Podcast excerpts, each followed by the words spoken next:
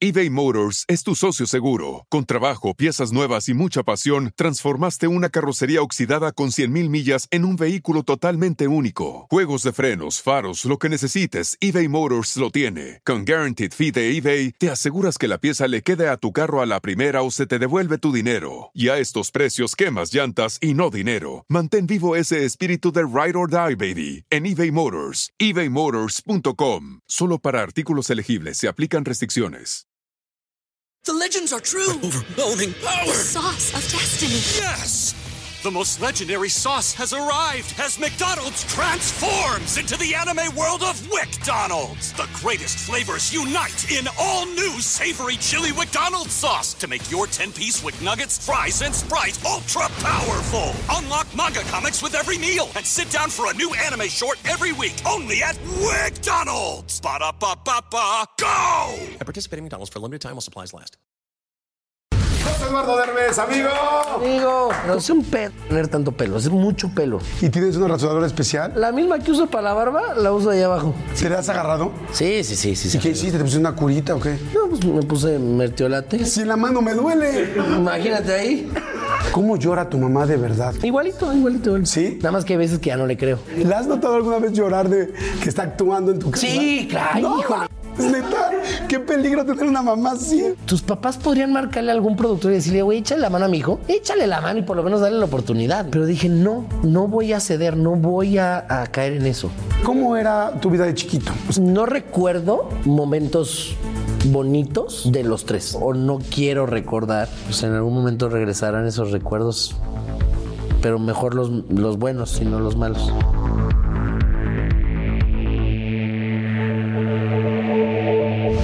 Pues bueno, un episodio más con un súper amigo porque trabajamos juntos, nos hemos hecho la verdad muy cercanos.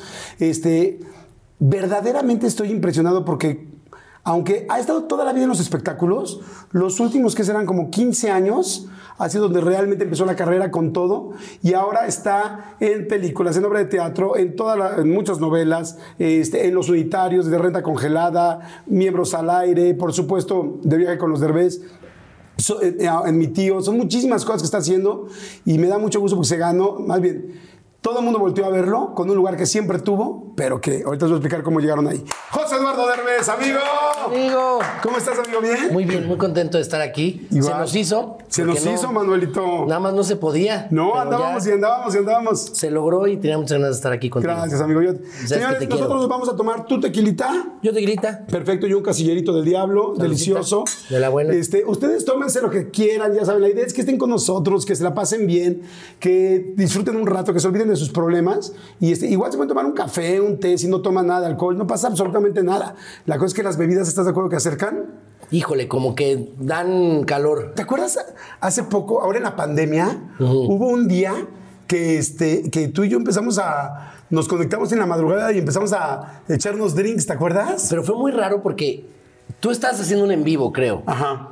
Y yo me metí a ese en vivo y te empecé a escribir. Ajá. Algo así de no sé qué. Bueno, te empecé a. Pero un en vivo a la una de la mañana, una y Sí, media. sí, sí, era un en vivo tardísimo. Y te empecé a escribir y la gente empezó a ponerme, ay, pues conéctate también, la. Y me mandaste invitación, me conecté y empezamos a echar trago ahí, platicando. Yo estaba acostado en mi cama. Sí, sí, Tú sí. sí estabas sentado echando un trago. Sí, sí, sí. Entonces me dijiste, güey, párate a echar un trago. Y te paraste Fui por un tequila. y te fuiste a servir un Me serví un tequila, tequila y ahí empezamos a platicar. Sí, sí, sí. Ahí me confesaste que querías con mi mamá. Vamos a ir rápidamente a un. no, ¿sabes qué? Que sí es cierto. Y es que la verdad. Oye, ¿qué tal, güey? Que ya se puso nervioso, ¿no? No, tu mamá siempre me ha parecido una mujer guapísima, ¿no? Y evidentemente, con todo respeto, cuando ya se con nervio, no. Con todo respeto, dije, siempre se me ha hecho una mujer muy guapa. Y el día que la tenga aquí sentada, evidentemente se lo diré. Pero eso es un súper halago, ¿no? Tu mamá es guapísima. Digo, aparte, aparte me lo dijiste de que hace muchos años que tú la veías por Televisa y que, que- que estabas enamoradísimo Yo, de ella. yo lo que dije fue, yo, José Eduardo, no sé si lo sepas, pero yo siempre he querido con tu mamá. ¿Es fuerte eso? No, no, no. ¿Pudiste haber sido mi papá? Igual sí, güey. Igual- ¿Cuántos años tienes? 30. No manches, claro que sí. Te llevo 21 años. No manches. Güey, podría ser tu padre. Y yo sí hubiera estado ahí. No, Oye, yo si hubiera sido un padre presente. Yo sí hubiera ¿Ah? sido- No, no, perdón. Oye, ¿le dijiste a tu mamá que dije eso o no? Sí, sí, ¿Qué sí, dijo? sí. ¿Cómo me veo? ¿Cómo me. ¿Qué ¿Y dice? qué- ¿Qué qué- cuenta? qué- qué- cómo, cómo me vio? ¿Qué? ¿Ya vio una foto mía? ¿Sí le dijiste neta? Según yo sí, aparte pues todo, las fans de mi mamá son este muy muy metidas, o sea, sale algo de mi mamá y ellas lo ponen por todos lados y son un amor, yo las amo y, y seguramente le llegó eso a mi mamá Bueno, dile que es y a su marido. Bueno, al señor Omar Fayad no, no le comenten tanto, pero Ay, no, no, dile a tu mamá que me encantaría tenerla aquí y entrevistarla, porque además me la han pedido muchísimo, eso te estaba diciendo ahorita en el mini camerino, que este que me han pedido mucho tu mamá, o sea, muchísima gente me dice, oye, por favor, la señora Victoria Rufo, tal, me encantaría. Y la verdad sí sería muy lindo poderla entrevistar, pues tiene una mega carrera, estaría fantástico. Estaría muy bueno. Yo creo que se divertiría mucho aquí. Y yo te prometo que voy a guardar distancia, Oh, Por a favor. menos que ella no quiera. Ay. Oye, amigo, dime una cosa, por favor. José Eduardo Eugenio Man- Martínez del Río. ¿Cuál es tu nombre Es completo? José Eduardo Eugenio González Martínez del Río. Ok.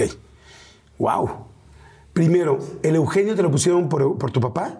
Según yo, eh, empezó porque creo que, no me acuerdo si mi mamá o mi papá querían nada más el José. Y entonces el otro dijo, no, no, José, no, no, José Eduardo, porque le van a decir Pepe. Y después pusieron el Eduardo. Y ya mi papá como que al final fue de, ay, oye, el Eugenio. Entonces ya fue, bueno, póngale el Eugenio. Eres- Que digo que bueno, no, no había más gente, porque si no, siguen metiendo, ¿no? Un tío que hubiera dicho, ay, el Armando. Ah, también póngale el Armando. José Eduardo Eugenio Armando. Exacto, sí. ¿Por qué no en tu nombre completo, ahorita que me mencionaste, no está el Derbez? Porque, este, bueno, realmente eh, mi papá es Eugenio González Derbez.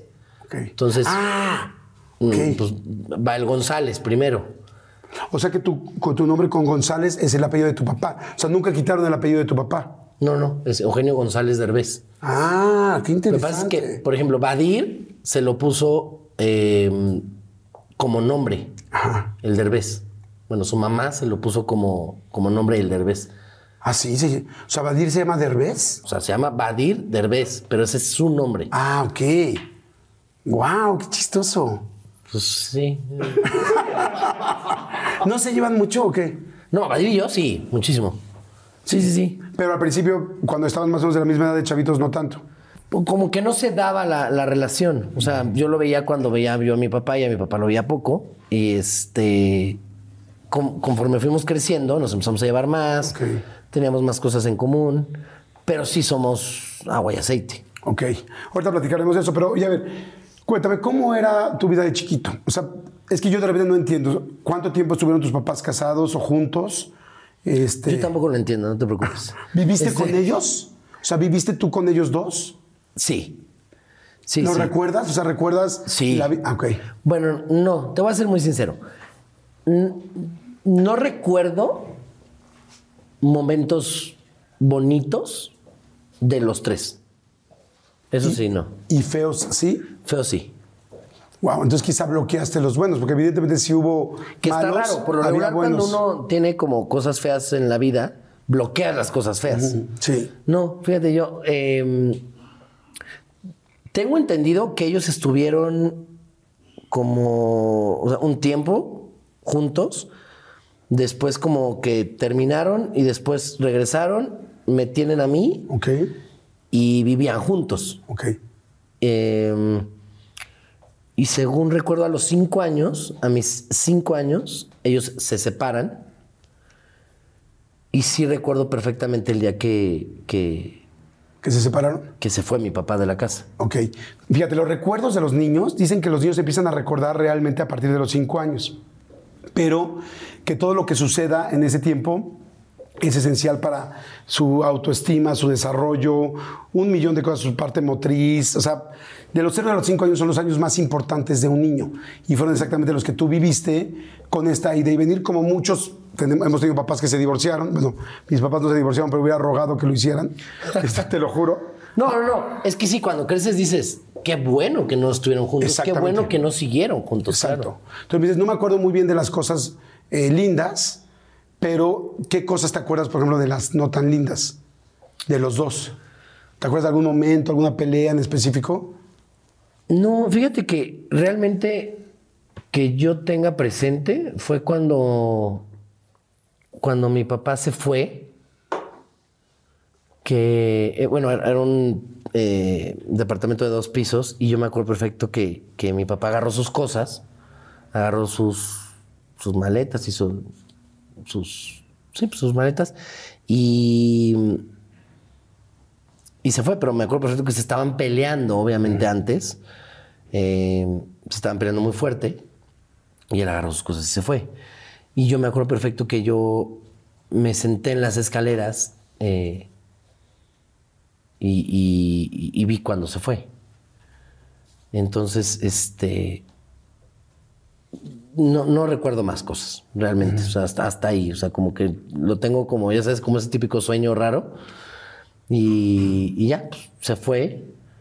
Y, y como que es también una edad bien, bien difícil, ¿no? Como que no entiendes literal, ¿no? Dices quién es el bueno, quién es el malo, quién está bien. No, no tienes esta mentalidad de. De. Si no entiendes de ¿para dónde realmente. va? Sí, exacto. En tu, en tu cabecita es como de. La madre, está bien esto, no está bien. Y, y a ti te vale madre si ellos están peleados, si se llevan bien o no, si se pusieron el cuerno o no, si mm, tu papá es un hijo de la chingada o tu mamá. Para ti lo más importante, sobre todo a esa edad, siento que es, quieres verlos juntos. Claro. Quieres que estén juntos, quieres Sí, irte... y quieres vivir con tu papá y tu mamá. O sea, es Claro. como, si se va uno, es como, no. Quieres, quieres irte a comer los domingos con ellos, quieres... Entonces, cuando te cambian toda esa parte, sí es como de, "Ta madre, ¿para dónde jalo, no? Claro. ¿Para dónde me voy? Y, y yo creo que, este, al mismo tiempo agradezco que haya sido a esa edad, porque me ha pasado con amigos que se separan más grandes los papás y entonces haces más berrinche de no, ahora no, quiero que estén juntos. Y ahorita agradezco que hayan estado separados. Aunque siempre, siempre, siempre como que traes la ilusión de, bueno, ahorita ya no, ¿verdad? Pero eh, sobre todo como más adolescente era de, ay, ¿y si regresan, ya sabes, de, ¿y si se vuelven a juntar? Pero al mismo tiempo dices, no, pues son bien pinches tóxicos. No, ¿para dónde? ¿No? Y entonces dices, no, conozco a mi mamá, conozco a mi papá. No, pues no hay forma. Y de hecho, a los dos les he preguntado, ¿cómo es posible que... que ¿Estuvieron juntos? que estuvieron juntos. Ahorita que, lo, que convivo con ellos, yo digo, no hay forma. ¿Por qué? ¿Cómo es tu mamá y cómo es tu papá? es- es- pues son polos opuestos, completamente. Entonces digo, ¿cómo estuvieron juntos? ¿Cómo se enamoraron? O sea, ¿cómo se gustaron? ¿Cómo, cómo dijeron, órale, va, vamos a animarnos? ¿Viste la entrevista que le hice a tu papá cuando habla de ese tema? Porque aquí en el canal está ese momento donde él dice cómo se fue enamorando de tu mamá. Te voy a confesar algo. Intenté verla, pero ya después la quité. ¿En serio? ¿En qué parte la quitaste? No me Para que te lo cuente. No, para nada. No, ¿En qué no me- parte la quitaste? No me acuerdo, nada más vi un, dos cachitos y, y no me atreví a verla completa. Ok. Te puedo decir que con todo, con toda tranquilidad la puedes ver. Porque yo también en la entrevista pensaba mucho en ti, que somos amigos. Entonces, digo, yo no puedo poner ninguna palabra en la boca de tu papá, pero sí estaba pensando en qué cosas decía y te puedo decir que la puedes ver. Eh, no, no hay nada que te vaya a lastimar más de lo que viviste y no quiero tampoco hacerte sentir incómodo ni Te quiero prometo que la voy a ver. La voy a ver completa. Salud, no, no, no salud. me atreví. Sí, ahí está muy linda. De hecho, creo que vas a encontrar algunas cosas. Quizá hay algunas discrepancias de algunos momentos, pero fuera de eso no va a haber mucho más. Dijiste ahorita son agua y aceite. ¿Cómo es Eugenio y cómo es Victoria Rufo?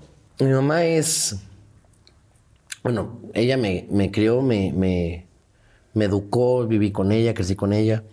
Eh, eh, hemos sido muy unidos y, y muy. Pues sí, hemos sido literal un y mugre mi mamá y yo. Y ella es. Es muy rara, la verdad.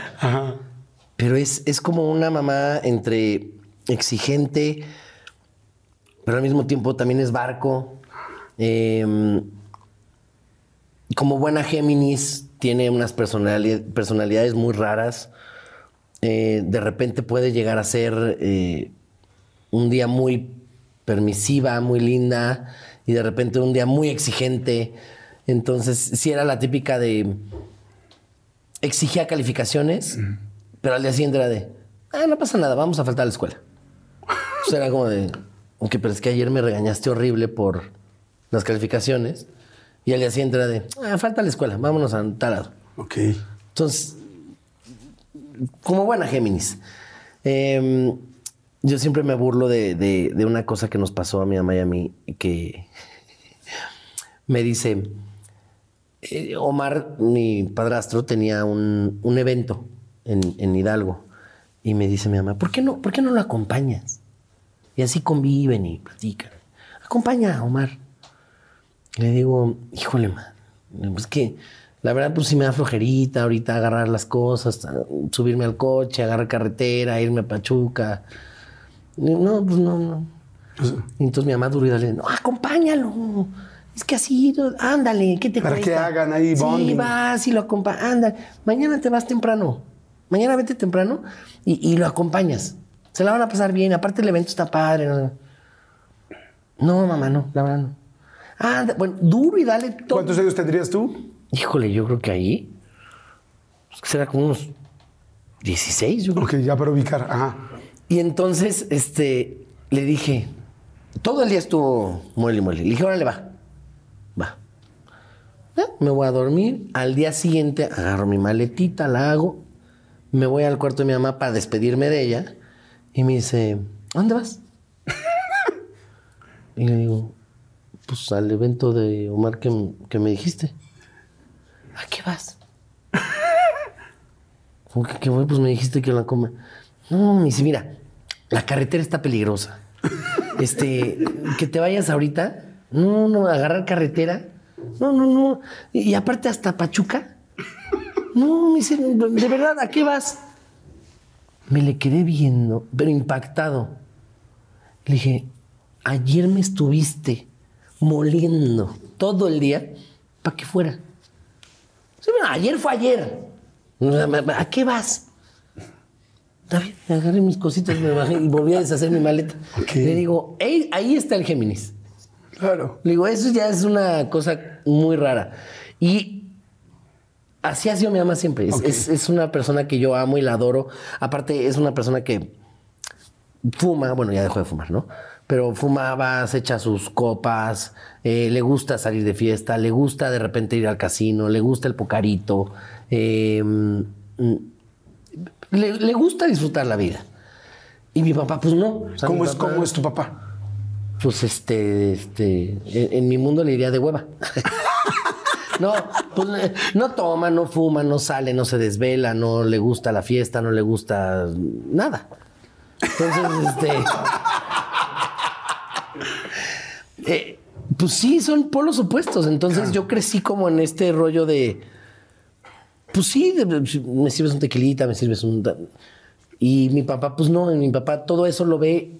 Ni siquiera no es que no lo haga, o sea, aparte de que no lo hace, lo ve como mal. Si lo, o sea, no sé si lo ataca, pero. Sí, sí lo llega a atacar. Ok. O sea, sí, es de los de. Es como el típico vegano de. Vas a ser como yo. Ok. Fíjate que es muy chistoso porque yo pensaría que es al revés. Si no hemos visto de viaje con los derbés, donde se toca este tema, como que diría, ¿cómo es su mamá? Y cómo es, pues, diría, Victoria Rufo, pues es toda este, tranquila, señora, que llora en su casa. y, es- y Eugenio es ah, divertido, desmadroso, relajento. Y no, es completamente... Y de hecho, mi mamá es. Este, tiene un humor negro increíble. ¿Así? Sí, mi mamá tiene un humor negro padrísimo. Es alburera a morir. Oh, ya la quiero aquí sentada. Bueno, imagínate, te voy a contar una anécdota que está muy chistosa. Estábamos. eh, no me acuerdo con quién estaba hablando mi mamá por teléfono. Y entonces yo llegué con ella y este. Iba yo a salir, entonces iba yo a despedirme de ella. Entonces la agarré en la llamada y le estaba diciendo a esta persona con la que hablaba, le decía: No, fíjate que sí, porque la venganza es buena. Y yo le dije, yo, o sea, yo la veía como, pues, no, la venganza no es buena. No, no, sí, la venganza es buena. Porque yo cuando me vengo siento rico. Ay, no manches. Cuando escuché a mi mamá diciendo eso, literal me quedé así, dije. Le dije, qué asco. No, le dije, "Iu". Y es, te digo, humor negro, alburera, este, llevada, es muy directa.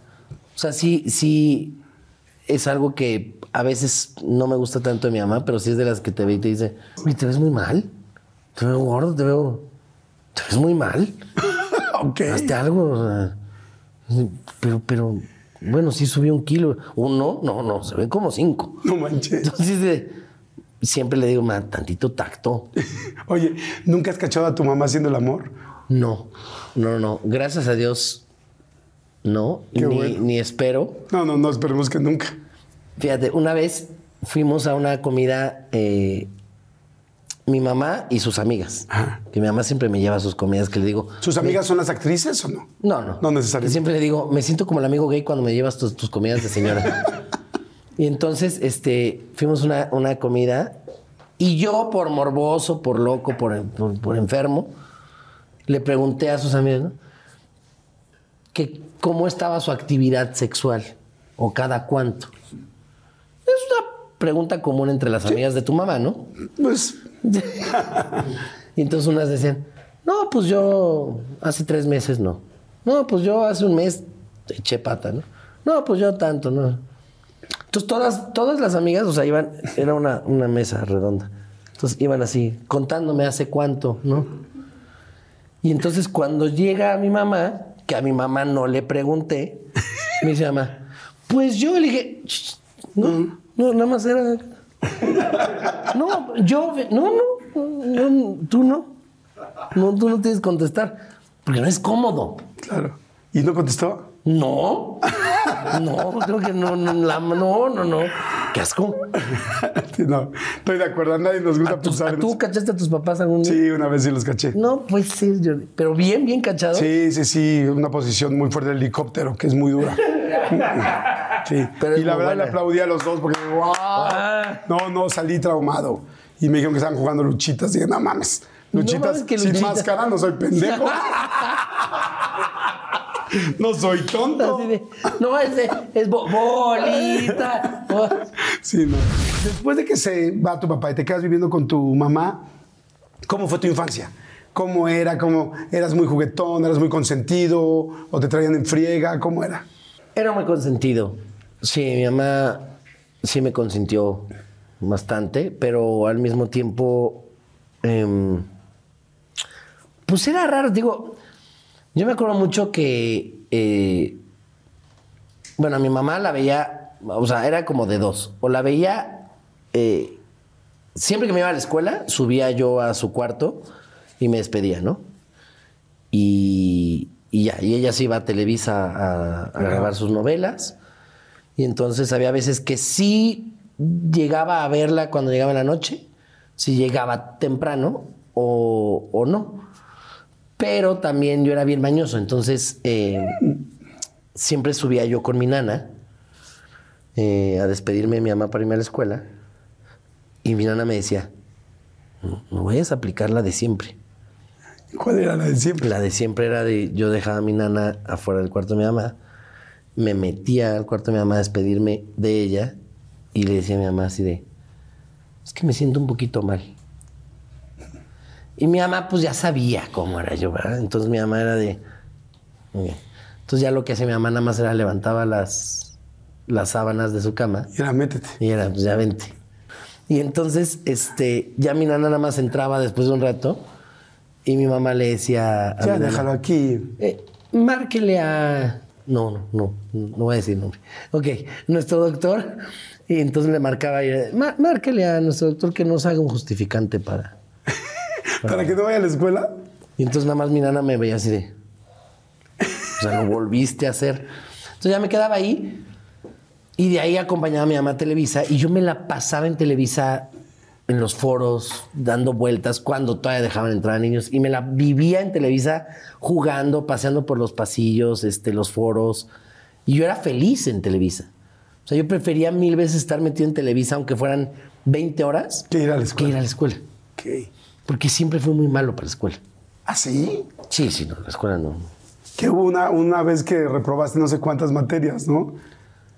Bueno, sí, bueno. El- el- el- es que era una escuela de legionarios, entonces el padre fue así de. José, la verdad es que son. O sea, tú llevas 13 materias y reprobaste 12. No. Me dice, no hay forma de que te pueda ayudar. Me dice, o sea, dime cómo te ayudo. Me dice, pasaste educación física. Y ni sé cómo pasé De educación física. Exacto. Dice, ahorita no la pasaría, ¿eh? Entonces dije, ¿cómo, cómo, cómo te ayudo? ¿No? Me decía. Y le dije, no, pues no. No, no, pues sí. Me dice, te tengo que, que correr. O sea, reprobaste ya el año y vamos. ¿Y sí? Sí, no, y para mí fue dificilísimo decirlo a mi mamá porque yo lloraba y decía, se va a poner loca. Y sí, sí se puso loca. ¿Cómo llora tu mamá de verdad? Porque como la hemos visto llorar tanto de mentiras. Igualito, igualito. igualito. ¿Sí? Nada más que hay veces que ya no le creo. Sí, Sí, eres muy buena actriz. Híjole, no, me la está aplicando la de. No, esta ya me la sé. Esa lagrimita ya me la sé. Digo, ¿Le mi has notado alguna vez llorar de que está actuando en tu casa? Sí, claro, No híjole. mames, neta. Qué peligro tener una mamá así. Yo la conozco tan bien a mi mamá que sé cuándo sí es llanto de que le está doliendo y cuándo es llanto de. de. De actriz. de chantajito. No es De- cierto, ¿neta? Sí, claro. Sí, de que dices, no, este es porque quieres algo. Wow. Me ha tocado verla llorando, viéndose a ella llorar. No mames, ¿cómo crees? Maldito multiverso. Sí, sí, sí. Un día fui a su cuarto, yo vivía con ella y entonces a mí me encantaba ir a su cuarto y nos me acostaba y nos poníamos a platicar. Y ella estaba viendo una novela de ella que estaba en ese momento al aire. Pues puso su novela. Entonces me, me acosté a ver su novela con ella, ¿no?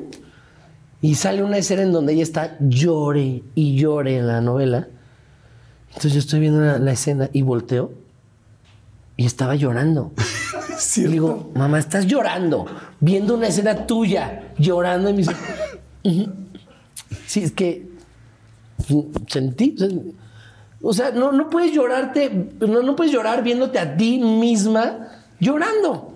Entonces siempre mi mamá que ella cobra en Televisa por litro.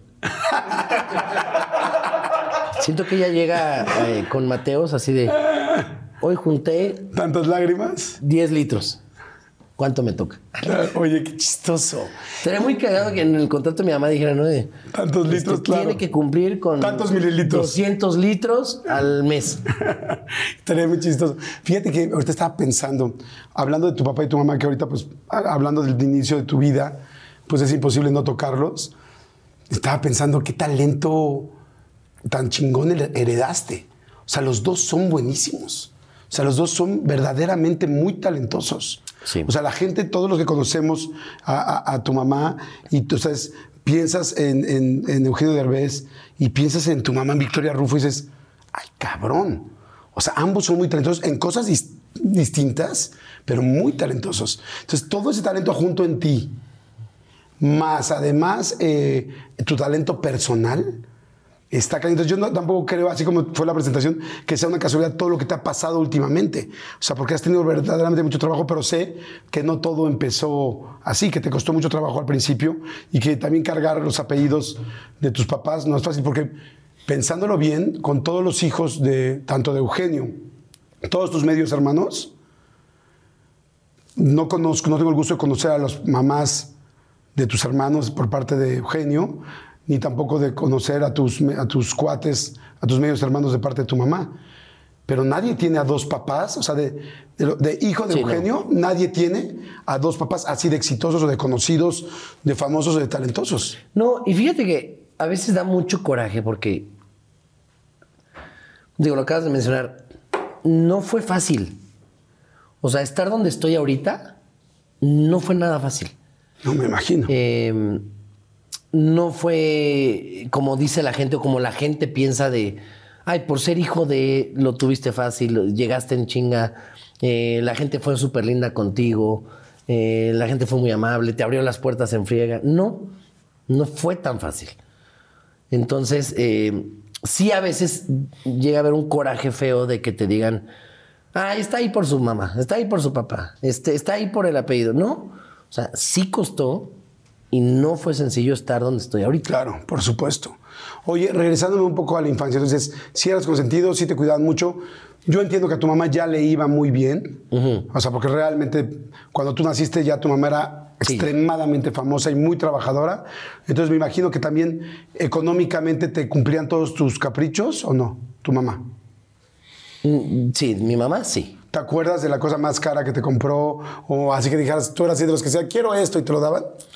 Mira, yo no como tal, porque tampoco fui un niño, nunca he sido como materialista. O sea, nunca se así de, ay, me quiero comprar un Mini Cooper de regalo. Y me lo regaló. es que yo conozco sus regalos porque somos amigos. Hijo de la fregada, hace poquito dijo, "Ah, de cumpleaños quiero un Mini Cooper. Y de tal, tal. Bueno, pero con tu por- trabajo. Pero ajá, Claro, yo me con- regalo mis regalos de. Pero de si eres cumpleaños. muy, eres, Ah, sí, eres sí. muy este, Sí, sí, sí. generoso contigo mismo. Ah, conmigo mismo sí soy generosito. O sea, yo cada vez que lo ves, no, me compré un dron que no sé qué, no, me compré un tal, no sé qué, yo así digo, wow, Pues, ¿cómo te consientes, Lo que es no tener hijos. Sí, sí, sí, exacto. Lo que es nada más gastar en ti. Un día me dice, Oye, bien envidioso, ¿no? Mames. un día me dice mi hijo, Así suena tu tía cuando le dices que es la madrina de pastel para tu boda.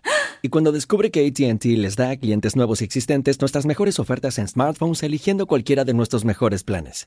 Descubre cómo obtener el nuevo Samsung Galaxy S24 Plus con AI por cuenta nuestra con intercambio elegible. Conectarlo cambia todo. ATT. Las ofertas varían según el dispositivo, están sujetas a cambios. La oferta del S24 Plus de 256 GB disponible por tiempo limitado, sujeto a términos y restricciones. Visita tt.com diagonal S-US diagonal Samsung para más detalles.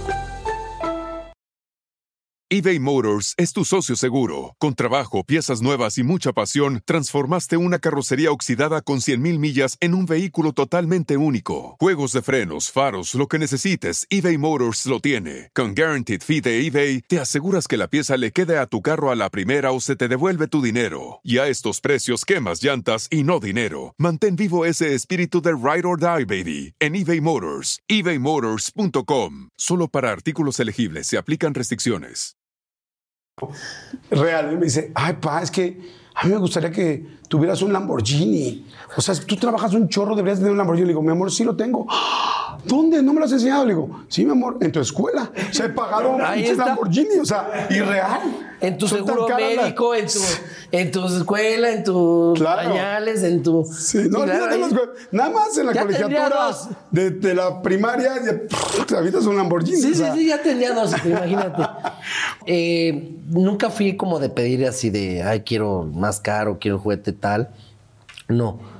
Pero eh, sí mi mamá me consentía. Sí me acuerdo que mis navidades, lo que yo le pedía a Santa, Venía. venía en el árbol. Este. Mi mamá me daba viajes, me daba todo. ¿Qué tanto se veían tu papá y tú en esa época? nos veíamos poco. Yo recuerdo que era como de repente salir a, a Valle de Bravo.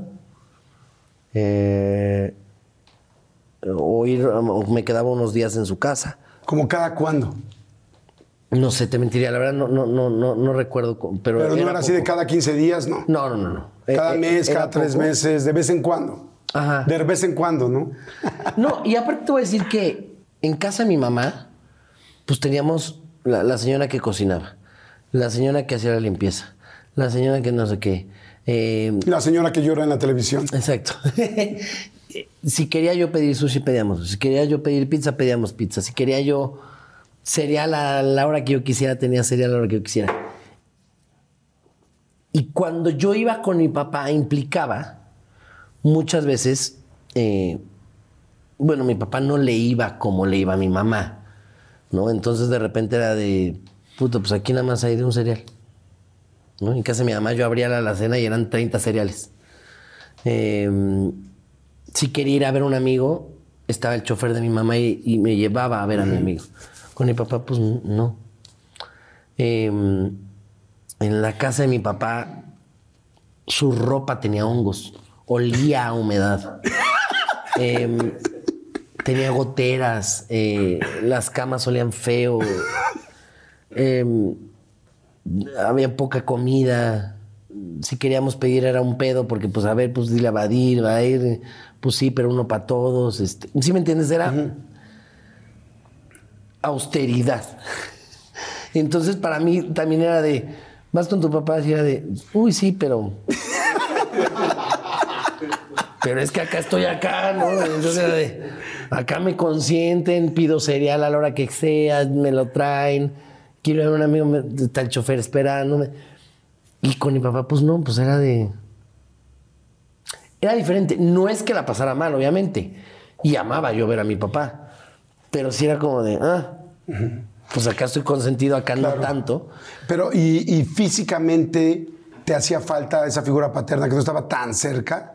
No que no estuviera, porque pues, sí estaba, pero que no estuviera tan cerca. Sentías así como que, oh, mi papá, o veo a mis amigos que tus papás están juntos y mi papá no está. ¿Te hacía falta esa pues, imagen paterna? Pues, no sé. O sea, literal, no, no, no sé. Yo creo que.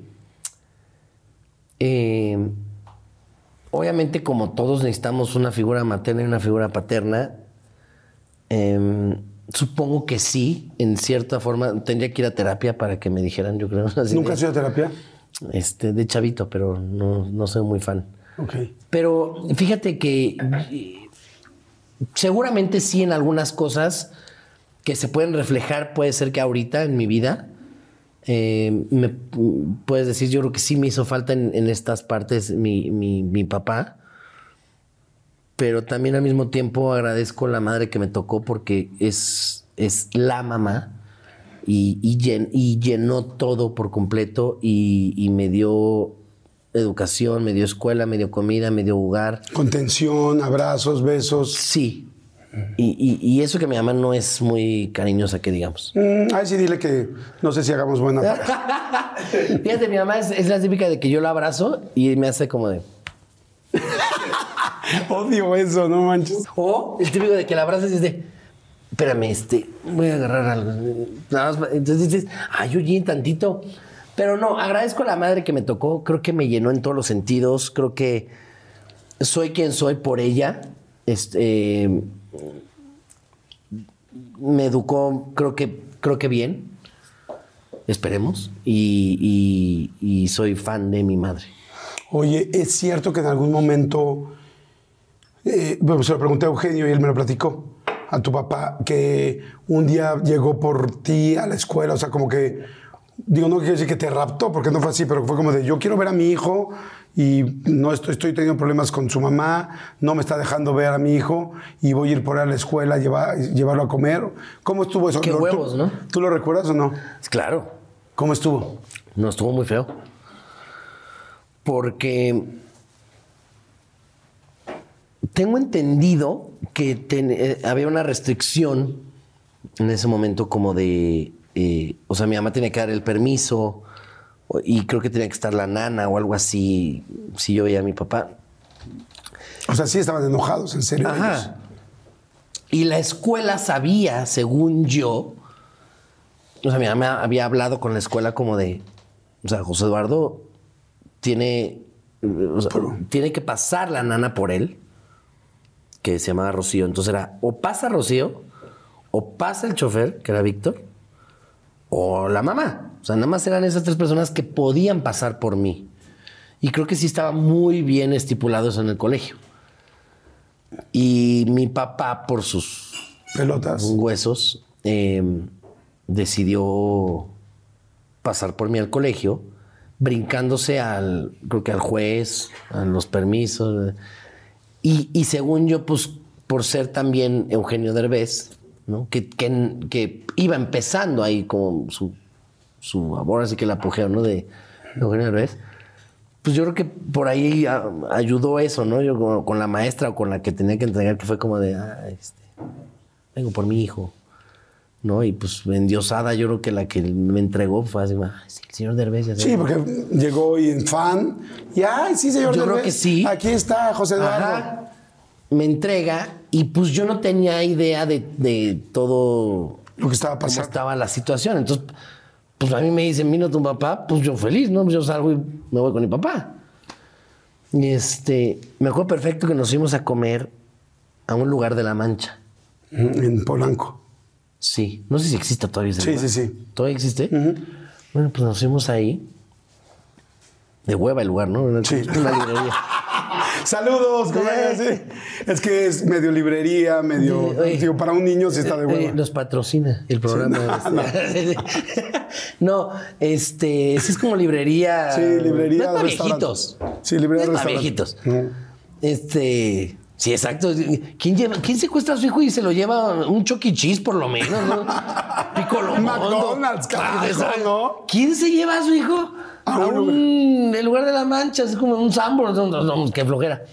Me acuerdo perfecto que este, nos fuimos a comer, estábamos platicando mi papá y yo muy a gusto. Muy, muy a gusto, la verdad. Estábamos. Como se platica en el lugar de la mancha. Claro. Abierto de lunes a. y, y- y de repente sí veía que le llegaban llamadas y llamadas y llamadas a mi papá. Y mi papá no contestaba el teléfono. Ok. Entonces, obviamente, me quiero imaginar que para mi mamá, que aparte ha de haber sido horrible que le marcara el chofer, no digo, no sé quién fue ese día por mí, si la nana o el chofer, Sí, para decirle no está. pero imagínate que le marcan a mi mamá el chofer o la nana así de, güey, no está José Eduardo, pasaron por él y se lo llevaron. Madre santa, sí, ¿no? Para mi mamá debe haber sido horrible. Sí, se lo van a robar. Ya, inclusive el papá. Sí, claro, claro. Entonces para mi mamá debe haber sido de, güey, ¿qué, qué, qué, qué- qué- qué hago? Em, me dice mi papá después, porque me acuerdo perfecto que agarró el teléfono de mi papá, lo veía, lo dejó y me dijo, ya te tengo que regresar. Y yo no quería, yo quería seguir con él, porque estábamos pasándola como muy a gusto. Estoy hablando que yo tenía como unos ocho años, yo creo. Y, y yo no quería, y me dijo, no, nos tenemos que ir. Obviamente ya lo entiendo que en ese momento es- mi papá debe haber estado zurrado también ya, ¿no me entiendes? Creo que sabía lo que había hecho también. Regresamos a la casa y cuando... ¿A la casa de él? No, de, de mi mamá. Madres. Cuando llegamos, este, mi mamá estaba abajo. Eh, vuelta loca. Pero mal. Eh, creo que ella le había llamado a la policía o una patrulla. Y entonces yo llegué, pero pues como niño no, no, no traes acá nada de eso. Entonces yo llegué, pues normal, ¿no? Llegué a mi casa. Sí, hola mamá. Sí, llegué, vi a mi mamá de hola.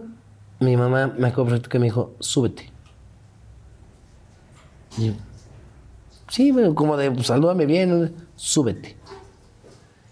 Y se fue directo con mi papá. Y la vi tan, tan mal que ni siquiera me quise quedar a ver qué pasaba. O sea, me recibió mi nana, me trepó al elevador y me dijo, para arriba. Y ya no, ya no vi cómo le fue a mi papá. Pero estoy seguro que le fue muy mal. o sea, seguramente de una de esas hasta cachetada hubo. Seguro. Y este, no lo volvió a hacer mi papá. Entonces seguro sí le fue mal. Porque ya para que no la... Ya, ya fue como, ya, ya esta cosa... Y, y yo seguía como en ese entonces como de... En este rollo de entiendo y no entiendo de... lo hice mal yo en irme con mi papá. Eh, hice mal yo culpable, en subirme al coche con él, irme a comer con él. ¿Por qué está enojada mi mamá? O sea, ¿por qué está enojada mi mamá de que me haya ido con él? Yo no entendía que obviamente estaba mal que él sin avisar hubiera ido por mí. Como cualquier persona. Creo que si van Claro. por tus hijos a la escuela y no te avisan, pues te vas a encabronar, aunque sea tu hermano Obviamente. este, no lo entiendes a esa edad, ¿no? Entonces para mí era de, ¿por qué está enojada mi mamá si lo único que pasó fue, fui a comer con mi papá? Entonces sí era como complicado, pero sí, ese día lo tengo súper también. Es de los que te digo, tengo guardaditos nada más los días Complicados. complicados. Vamos a hacer un refil rápidamente para que la gente pueda ir al baño a re- recargar baterías, no sé, lo que quieran, lo que necesiten. Igual, hasta para bajar datos, hay mucha gente que necesita sus datos, cambiar, cambiarse de Echar pata también. Echar pata también. Suscríbanse, por favor, si les está gustando, denle like y suscríbanse, porque así de esta manera todas las entrevistas no se las van a perder. Todo el tiempo les estamos avisando cuál viene. Vamos a hacer refil y regresamos, ¿te parece bien? Hacemos refil Perfecto, venga. Tú supiste, evidentemente, antes de eso, de evadir de tu medio hermano de parte de tu papá. Sí, no, no, yo sabía de evadir toda la vida. Porque... ¿Y te pegó siempre el rollo de las edades? Ahorita que te pregunté cuántos se llevan y cuántos años. No, pero ay, no, a, es- a esas edades no, no, nunca hasta, o sea, no piensas en eso, como que no tienes claro ni siquiera de cuánto te lleva tu hermano. De hecho, nos empezamos a burlar, estoy hablando de hace como unos cinco años, yo creo. Empezamos ya a burlarnos, Badir y yo, porque un día sí fue así de, oye, tú me llevas un año, exactamente un año. Sí. Mames, pero y, y el embarazo y mamá diferente. Esta madre está raro, ¿no? Entonces ahí nos empezamos a burlar y, le- y molestamos mucho a mi papá de. O sea, cabrón, un año. Diferente mamá. Está cabrón. ¿Y qué dice? Mi papá siempre se enoja y dice, ya, ya, ya, no entremos en detalles. No me digo- no me ahorque. Le digo, no, no, no, no, no, no, es entrar en detalles, papacito. O sea, un año. Diferente mamá. Digo, ahí sí, pues fueron cinco años, ¿no? Dices, órale, va. No, digo, tú no perdonabas una, hijo, no. Una pa' comadre. Oye, y entonces entra Omar a tu vida, o sea, tu mamá rehace su vida con el este, político Omar Fayad, y, este, y entonces llega a tu vida Omar. ¿Cómo fue ese inicio? ¿Te acuerdas la primera vez que lo conociste? ¿Cómo Sí, te lo presentó claro. tu mamá? ¿Cómo fue? Claro, de hecho yo siempre molesto a Omar porque este la primera vez que, que yo lo conocí nos fuimos a cenar juntos los tres. Este, mi mamá ya me había comentado que estaba saliendo con alguien, que estaba conociendo a ¿Tú alguien. ya crees que tu mamá salga con alguien? Porque ya ves que a veces que es, no, mamá, no quiero que salgas con alguien. Y a veces que es, por favor, te lo suplico, mamá, sal con alguien. No, fíjate, fue muy raro porque mi mamá eh, éramos tan unidos que sí me dijo así como de, oye, este, estoy saliendo con alguien, estamos viendo qué onda, o sea, no hay, estamos saliendo. Y yo fue así como de, ok, ma, está bien. Y digo, ahorita regreso a cuando conocí a Omar, pero el, el día que le, eh, sí, cuando le propuso matrimonio Omar a mi mamá, mi mamá me dijo, oye, este, ¿cómo ves esto? O sea, tú y yo somos un equipo, somos uno, eh, pero primero estás tú. Entonces, este, pues esta persona me está proponiendo esta situación. Tienes bronca, ¿qué piensas? ¿Te late? Y, y- y yo para mí fue de... Yo quería ver feliz a mi mamá y yo la veía feliz con él. O sea, yo la veía cuando se arreglaba, se buscaba su, su mejor vestido, su mejor ropa, se, se arreglaba cuando iba a salir con él. Y la veía feliz, la veía entusiasmada, la veía enamorada. Y yo decía, eso quiero ver. Wow. Cuando mi mamá me lo, me lo plantea, para mí fue de, si te hace feliz, si estás contenta, yo feliz. Obviamente aclaramos en el punto de, yo tengo a mi papá, yo tengo un papá. Si quieres ausente, si quieres no lo veo tanto, lo veo poco, lo que, lo que quieras, pero tengo un papá. Entonces siempre fue como este rollo de, no va a sustituir a mi papá. No quiero que sustituya a mi papá. Ni quiero que me regañe, ni quiero que me- ni me va a castigar, ni me, o sea, no, no, no. ¿Y así le dijiste a tu mamá? O sea, sí se habló. O sea, ese tema sí se habló de no. O sea, tú sí, obviamente, como mi mamá, claro. Él no va a entrar a. a- a- Sí, a regañarme, a, a suplir Claro. a un papá. No, siempre fue como de. Él entra a, a nuestras vidas como tu marido, como tu esposo, como tu novio, como lo quieras. Y en mi vida entra como un amigo.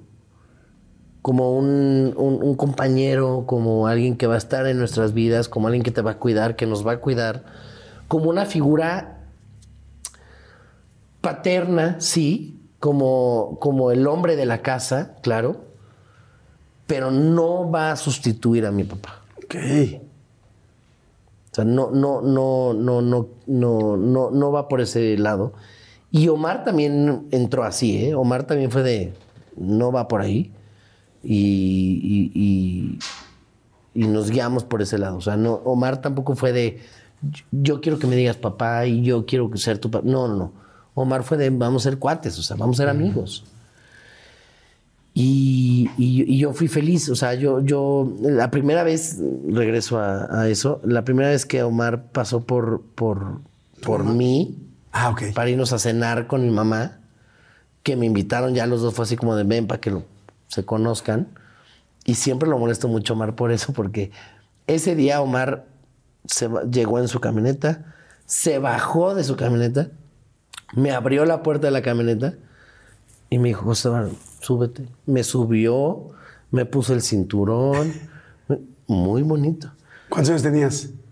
como ocho. Ah, chiquitito. Ajá. Pero él me, o sea, se bajó así, pero me acuerdo perfecto, se bajó, me abrió la camioneta, me hizo así, pasé, me puso el cinturón. Y, yo- y siempre lo molesto, le digo, nunca más me volviste a abrir la puerta del coche. O sea, le digo, ¿cómo se ve que querías ganarte al pinche chamaco de la mujer con la que estaba saliendo? Digo, porque nunca más me has vuelto a abrir la puerta del coche. Nunca. Ábrela tú, cabrón, me dice. Le digo, no, ese qué bonito era cuando me abrías la puerta del coche, me ponías el cinturón, me, bueno, llegábamos al restaurante me decía, ¿qué quieres comer? Me preguntaba a mí, ¿qué quieres pedir? ¿Qué? Todo muy bonito. Ya una vez que se casaron, no me volvió a preguntar qué quería de comer, ya no, ya me avienta la carta del restaurante, ya. Órale, cabrón, pide. Oye, ¿y, cómo fue esa noche en la cena? ¿Cómo te sentiste? No me acuerdo. Ok. No me acuerdo. Me acuerdo de- del momento del coche.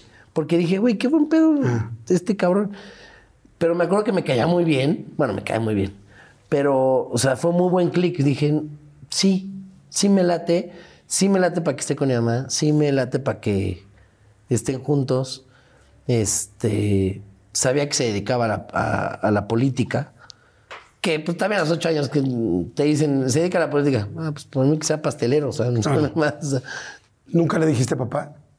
Mira, según yo, sí tengo recuerdo que en, algún momento lo intenté. Ok. Porque sabía o sentía que para él era como algo también. Porque siempre le decía a Omar.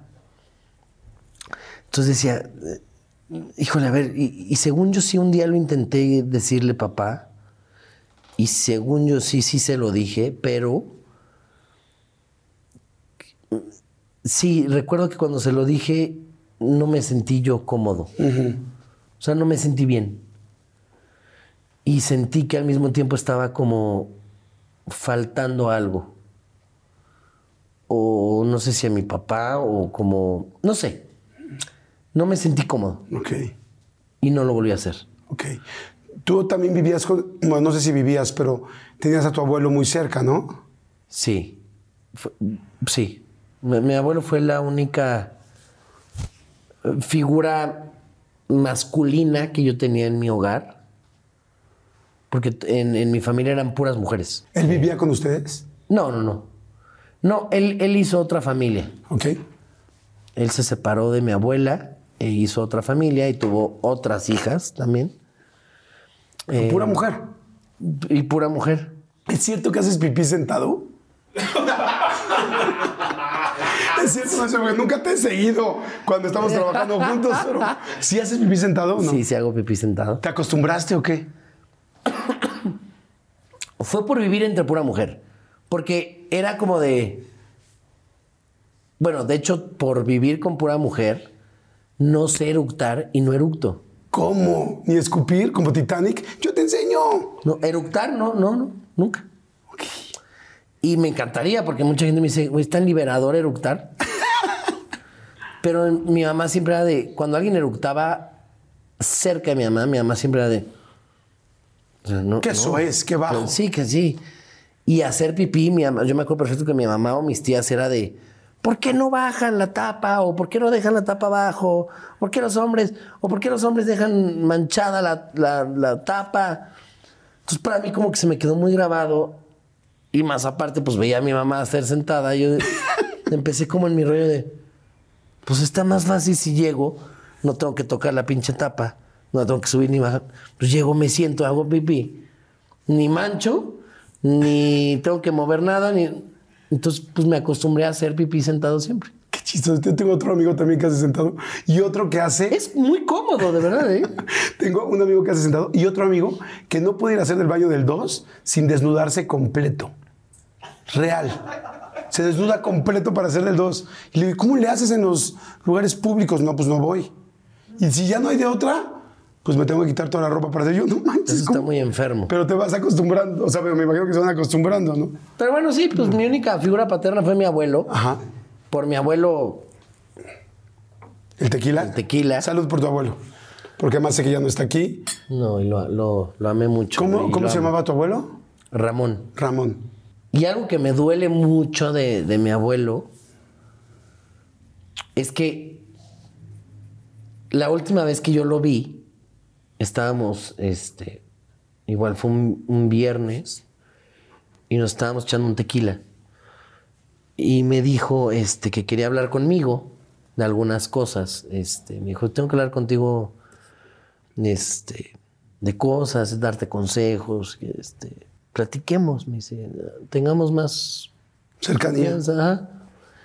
Y, y yo le dije, sí, pero ahorita no, porque me tengo que ir con unos amigos. Y me decía, no, espérate, siéntate y platicamos. Yo, no, no, otro día, porque tengo que irme con unos amigos. Y me dijo, bueno, pero ¿qué día? No, pues nos vemos tal día. Y yo preferí irme, irme a echar unos tragos con unos amigos, en lugar de quedarme platicando con él. Y dos días después, eh, entra al hospital de emergencia y muere. Entonces a mí siempre se me quedó como este rollo de que me costaba quedarme ese día platicando con mi abuelo en lugar de irme con mis amigos. O Sí, pues este rollo de lo, lo, lo pasé para otro día, que aparte sí quedamos en vernos, y de hecho quedamos de vernos el día que él entró Al hospital. al hospital. Íbamos a desayunar juntos. Y, y ya antes del desayuno pues, se- se pasó la ambulancia por él y ya estuvo, que será como unos dos días, yo creo que en el hospital y murió. Te enseñó cosas. ¿Quién te habló de sexualidad, por ejemplo? Porque aprendiste re bien, cabrón. por lo que he escuchado por ahí, aprendiste re bien. Pues, no, de sexo creo que fue con mi mamá. Ok. Y fue muy, según yo, fue muy por arribita. No me acuerdo de esa plática. Me acuerdo cuando empezamos la plática, pero no me acuerdo bien cómo la ¿Cómo se desarrolló? Ajá. Pero según yo sí fue así como de, tú sabes, de, sí, sí, ta, ta, ta, ah. Con mi papá nunca. Con mi- lo más que fue con mi papá nos llevó a ver Mujeres de la Vida Galante. O sea, para que eras en la esquina, Ajá. Pero nada más fue de, véanlas. a ti y a Badir, ¿o qué? Ajá. Me acuerdo perfecto que me dijo mi papá, los voy a llevar. Y, y me acuerdo, fuimos a Sullivan. Entonces, Sí, en Sullivan es una calle aquí en México donde normalmente las sexoservidoras pues están están, ahí, puestas. y un chingo Ajá. están ahí todas. Y aparte hay hoteles ahí al ladito y... Digo, me han contado. y entonces me, me acuerdo perfecto que eh, íbamos en el coche Badir, mi papá y yo. Pero mi papá aparte ya era Eugenio Derbez. O sea, ya entonces también era como de... Mi papá iba con gorra y así súper... Y se los voy a llevar a esta calle nada más para que las vean. Para que vean. O sea, esto es una sexoservidora, eh, hacen esto, ustedes siempre con condón. Que lo hubiera mejor aplicado él, ¿verdad? Pero bueno. este, pero sí, este. Y me dijo, les voy a enseñar lo que. O sea, ellas se dedican a esto, ellas hacen esto. Si ustedes algún día contratan a una, siempre con condón, cuídense la chinga. Y y yo vamos de, "Puta, ¿qué va a pasar? no?" Y mi papá de, ustedes no, no- no digan nada, no, no, nada más vamos a pasar, las ven y la chinga, ¿no? Y me acuerdo perfecto que íbamos a ir y yo así, yo con la ventana abajo así de, pegadito en el coche. No me acuerdo qué edad tenía, estábamos chiquitos. Y entonces íbamos en el coche y, y yo las veía con unas madres así, los escotes, las faldas. Y yo iba fascinado y así, manches, no manches. Y papá, "Ay, ¿ya vieron? ¿Ya vieron? Sí. Y pues volvíamos a bajar la ventana a ver y yo, espérame, espérame. Ay, espérate, frente, frente, frente. ya, ya, ahora. Mi papá, bueno, ellas se dedican a esto. Si algún día quieren o con sus amigos, cuídense. Ok, ok. ok. A ver, otra vez, ve, ve, ve. Ok, ya. Y Entonces, eh, íbamos feliz. Bueno, regresamos a la casa de mi papá, Badir y yo. Me acuerdo que llegamos a platicar. De las de- Oye, no, estaba muy bien. ¿Viste la de enfermerita? Sí, no, ¿cómo no? Ay, no, no, no. Estábamos felices. Oye, ahorita que estamos hablando, ¿de dónde tanto pelo, amigo? O sea, ¿qué te dicen el niño lobo? Pues yo no recuerdo a Eugenio Derbez tan peludo. ¿De dónde eres tan peludo? Porque tienes pelo por todos lados, ¿no? ¿De dónde soy tan No, no, no, no, peludo? no, de Ah. acuerdo. o sea, ¿de dónde viene tu ¿Quieres abuelo? foto? Tu abuelo era muy peludo. Es de mi papá. ¿Es O sea, tu, tu papá? parece- Sí. Oye, ¿Pero qué se rasura tu jefe o qué? No, no. Nunca lo he visto con barba, Eugenio Derbez. No, porque no se deja la barba. Pero si tú te pones a observar a mi papá bien, los brazos los tiene más pelos que yo. Las manos, sobre todo en las manos, en los dedos, está lleno de pelos. Tiene pelos aquí, tiene pelos en los dedos. Eh, es muy peludo. ¿Qué? Entonces fue, fue de él. Pero es un pedo tener tanto pelo, es mucho pelo. Las ¿La piernas. espalda también? La espalda, las nalgas, los huevos, o sea, todo, no todo, mames. todo, todo. Sí, no, no. Tienes pelos en todos lados. No, no. ¿Cada cuándo te rasuras? De- ¿O te pasas la máquina? ¿Qué cosa? O sea, todo. O sea, hoy me tocó este, No, me porque hay este. partes donde crece más rápido y unas más lento. ¿Y tienes una rasuradora especial? ¿Para o sea, qué? O sea, me refiero ya una este, industrial. No, la misma que uso para la barba, la uso ahí abajo. ¿Ah, sí? ¿Y no te da miedo agarrarte la pielecita? No, sí. sí ¿Te la has sí. agarrado? Eh, sí. O sea, la, la piel, ¿no? Porque la otra se... Sí, y de hecho fue muy cagado porque hubo una vez No manches. que dije, hoy va a haber acción. Entonces, pues le di su Y lleguecito ahí normalmente abajo. esos días es donde nos damos la Ajá, jodada, la eh, chingada y Entonces, vámonos. yo me preparé hasta con espejo en mano, ¿eh? Así, espejito en mano y todo. Dije, esto va a quedar como nuevo.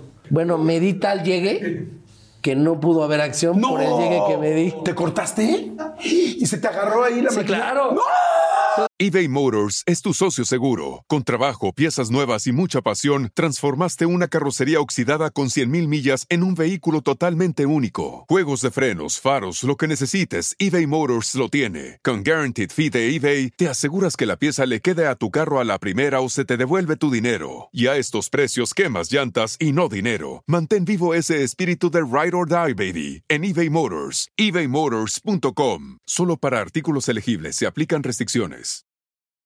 The legends are true. Overwhelming power! Sauce of destiny. Yes! The most legendary sauce has arrived as McDonald's transforms into the anime world of WickDonald's. The greatest flavors unite in all new savory chili McDonald's sauce to make your 10-piece Wick Nuggets, fries, and Sprite ultra-powerful. Unlock manga comics with every meal and sit down for a new anime short every week only at WickDonald's. Ba-da-ba-ba-ba, go! At participating McDonald's for limited time while supplies last. Yo dije, No mames, es puta, el pedo más grande. ya no va a haber acción. No Digo, tanto pedo para cagar aguado. Pero ¿y cómo te lo quitaste? ¿Qué ¿Así? No, no, no, o sea, la máquina, ¿no se te quedó agarrada? No, no, nada más fue un llegue. Ah, no te atoró. No, no, no. ¿Y te dejas de sangre? Sí, sí, sí, sí. ¿Y qué hiciste? ¿Te pusiste una curita o qué? No, pues me puse mertiolate. No mames, me en los huevos. Pues, ¿qué haces? Si la mano me duele. Imagínate ahí. Sí, no, no, no, pero nada más fue. Y, y ya, pues no hubo acción. O sea, hablé con la persona y fue así de. Oye, pues no se va a poder porque me dio un pinche lleguesote. El compañero tiene un accidente. El compañero y hay que respetarlo. Hay que respetarlo. Oye, cuando regresa todo este asunto, bueno, dices, entra Omar, muere lamentablemente tu abuelo, eras un joven rebelde, en ese momento fue lo de las calificaciones, ¿cómo estabas tú?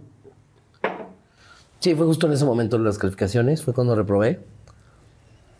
Pues este. Fue una, fue una. Fue una época difícil, complicada para mí. Yo le marqué a mi mamá de que había reprobado el año, de que estaba mal. Y entonces. Fue cuando de este, 13 materias reprobaste 12. Ajá. Mi mamá, no enojada, lo que le sigue, lo primero que me dice es, eh, pues consíguete una escuela, busca una escuela, pero no te vas a sacar sin estudiar. Porque para mí fue muy fácil. Dice, busca una escuela, encuentra una escuela y tú encárgate de todo el proceso. Pues yo estaba acostumbrado a que mi, pues, mi mamá me metiera a la escuela, chinga. Y, y yo tenía toda mi vida en esa escuela. O sea, fui al kinder, primaria, secundaria, todo en esa escuela. Entro a prepa y ahí fue cuando valió madres todo. Y entonces mi mamá se puso muy, eh, no enojada a lo que le siga, porque aparte está muy lejos. Entonces, Cuando estaba cerca, por ejemplo, a mí mi mamá me cacheteaba. O sea, a mí sí, mi mamá, yo le contestaba y me daba una cachetada. ¿Tu mamá te llegaba a dar una cachetada? no, Te- no, no, no, no, no, nunca me pegó. Tan buena que es para las cachetadas en las Sí, novelas. sí, sí. Mi mamá tiene un carácter. Enojada mi mamá, tú no sabes el miedo que da. ¿En serio? No, no, no. Pero pavor. Yo me acuerdo perfecto cuando mi mamá me mandaba a llamar. Tú no sabes el miedo que a mí me daba. O sea, yo subía temblando a su cuarto. ¿Pero que te gritaba muy fuerte o qué? No es que grite, bueno, sí, sí, aparte sí, sí, sí gritaba, pero no es tanto el grito. Tiene, tiene una, una fuerza mi mamá que, que, que in- impone un miedo y un pavor que dices, Dios de mi vida, trágame tierra. Y, y conmigo sí, sí yo llegaba a hacerle enojar bastantito. Entonces, y me acuerdo perfecto porque para, su, para llegar a su cuarto subía unas escaleras. Y esto lo hacía más difícil porque al final de esas escaleras había un cuadro de mi mamá pintado. No me acuerdo si pintado o era foto. No, según yo era pintado. Pero aparte no era un cuadro de mi mamá así, sonriendo. No. Era un cuadro de mi mamá seria, como enojada en el cuadro. Entonces imagínate, al final de esas escaleras, cuando me mandaba a llamar a mi mamá, yo ya sabía que era para cagotearme. Entonces, todavía le sumas subir las escaleras viendo el cuadro de ella así. Decías, Madre Santa. Sí, es como cuando te vas a confesar, ¿no? Sí, vas a confesarte y ves así a Jesucristo y dices, "Venga, Exacto, madre". exacto, exacto, exacto. Entonces yo iba a subir unas escaleras, me acuerdo perfecto, con las rodillas temblándome y veía el cuadro así y decía, güey, no ayuda el pinche cuadro, no ayuda. Entonces ya subía, cagotiza, y hubo un día, mi mamá tenía un, un- un busto de bronce eh, en la sala. Y hubo un día que yo bajé, lloré y lloré de la cagotiza que me puso. Y lo primero que hice fue busqué un Durex y masking, agarré un chingo y se lo puse en la boca, en el, en el busto de mi mamá. El gusto era de ella. O sea, con todo respeto. Así, y la llené por completo. Y me fui a mi cuarto. No manches. Entonces mi mamá iba para Televisa, baja Y ves su cara. y ve su cara llena de Durex, así, y le dice a la nana, Rocío, ¿qué pasó con, con mi busto? ¿Por qué está lleno de Durex y pegamento en la boca? Y dice, ah, ahorita que bajó José Eduardo, se lo puso porque dice que no quiere escucharla más. Y entonces, gracias a Dios, a mi mamá le dio risa. Porque yo dije, me va a ir peor de como ya me fue, me va a ir peor. Claro. Dije, ahora sí me va a madrear. Y este, le dio risa lo que hice de, cállate. Y vieja". Omar nunca te, ca- nunca te. Pues ya vivías con Omar, ¿no? Ya, Sí. Nunca te regañó. No, no, nunca, nunca. Y vivían en Pachuca. Una parte vivimos en Pachuca, una parte vivimos acá. Ok. Oye, y este. Entonces te dice tu mamá, bueno, no, pues la escuela y te buscas una escuela. ¿Y si encontraste? Encontré una escuela. El West Hill. Ah, sí, lo conozco perfecto. En Santa Fe. Ujú.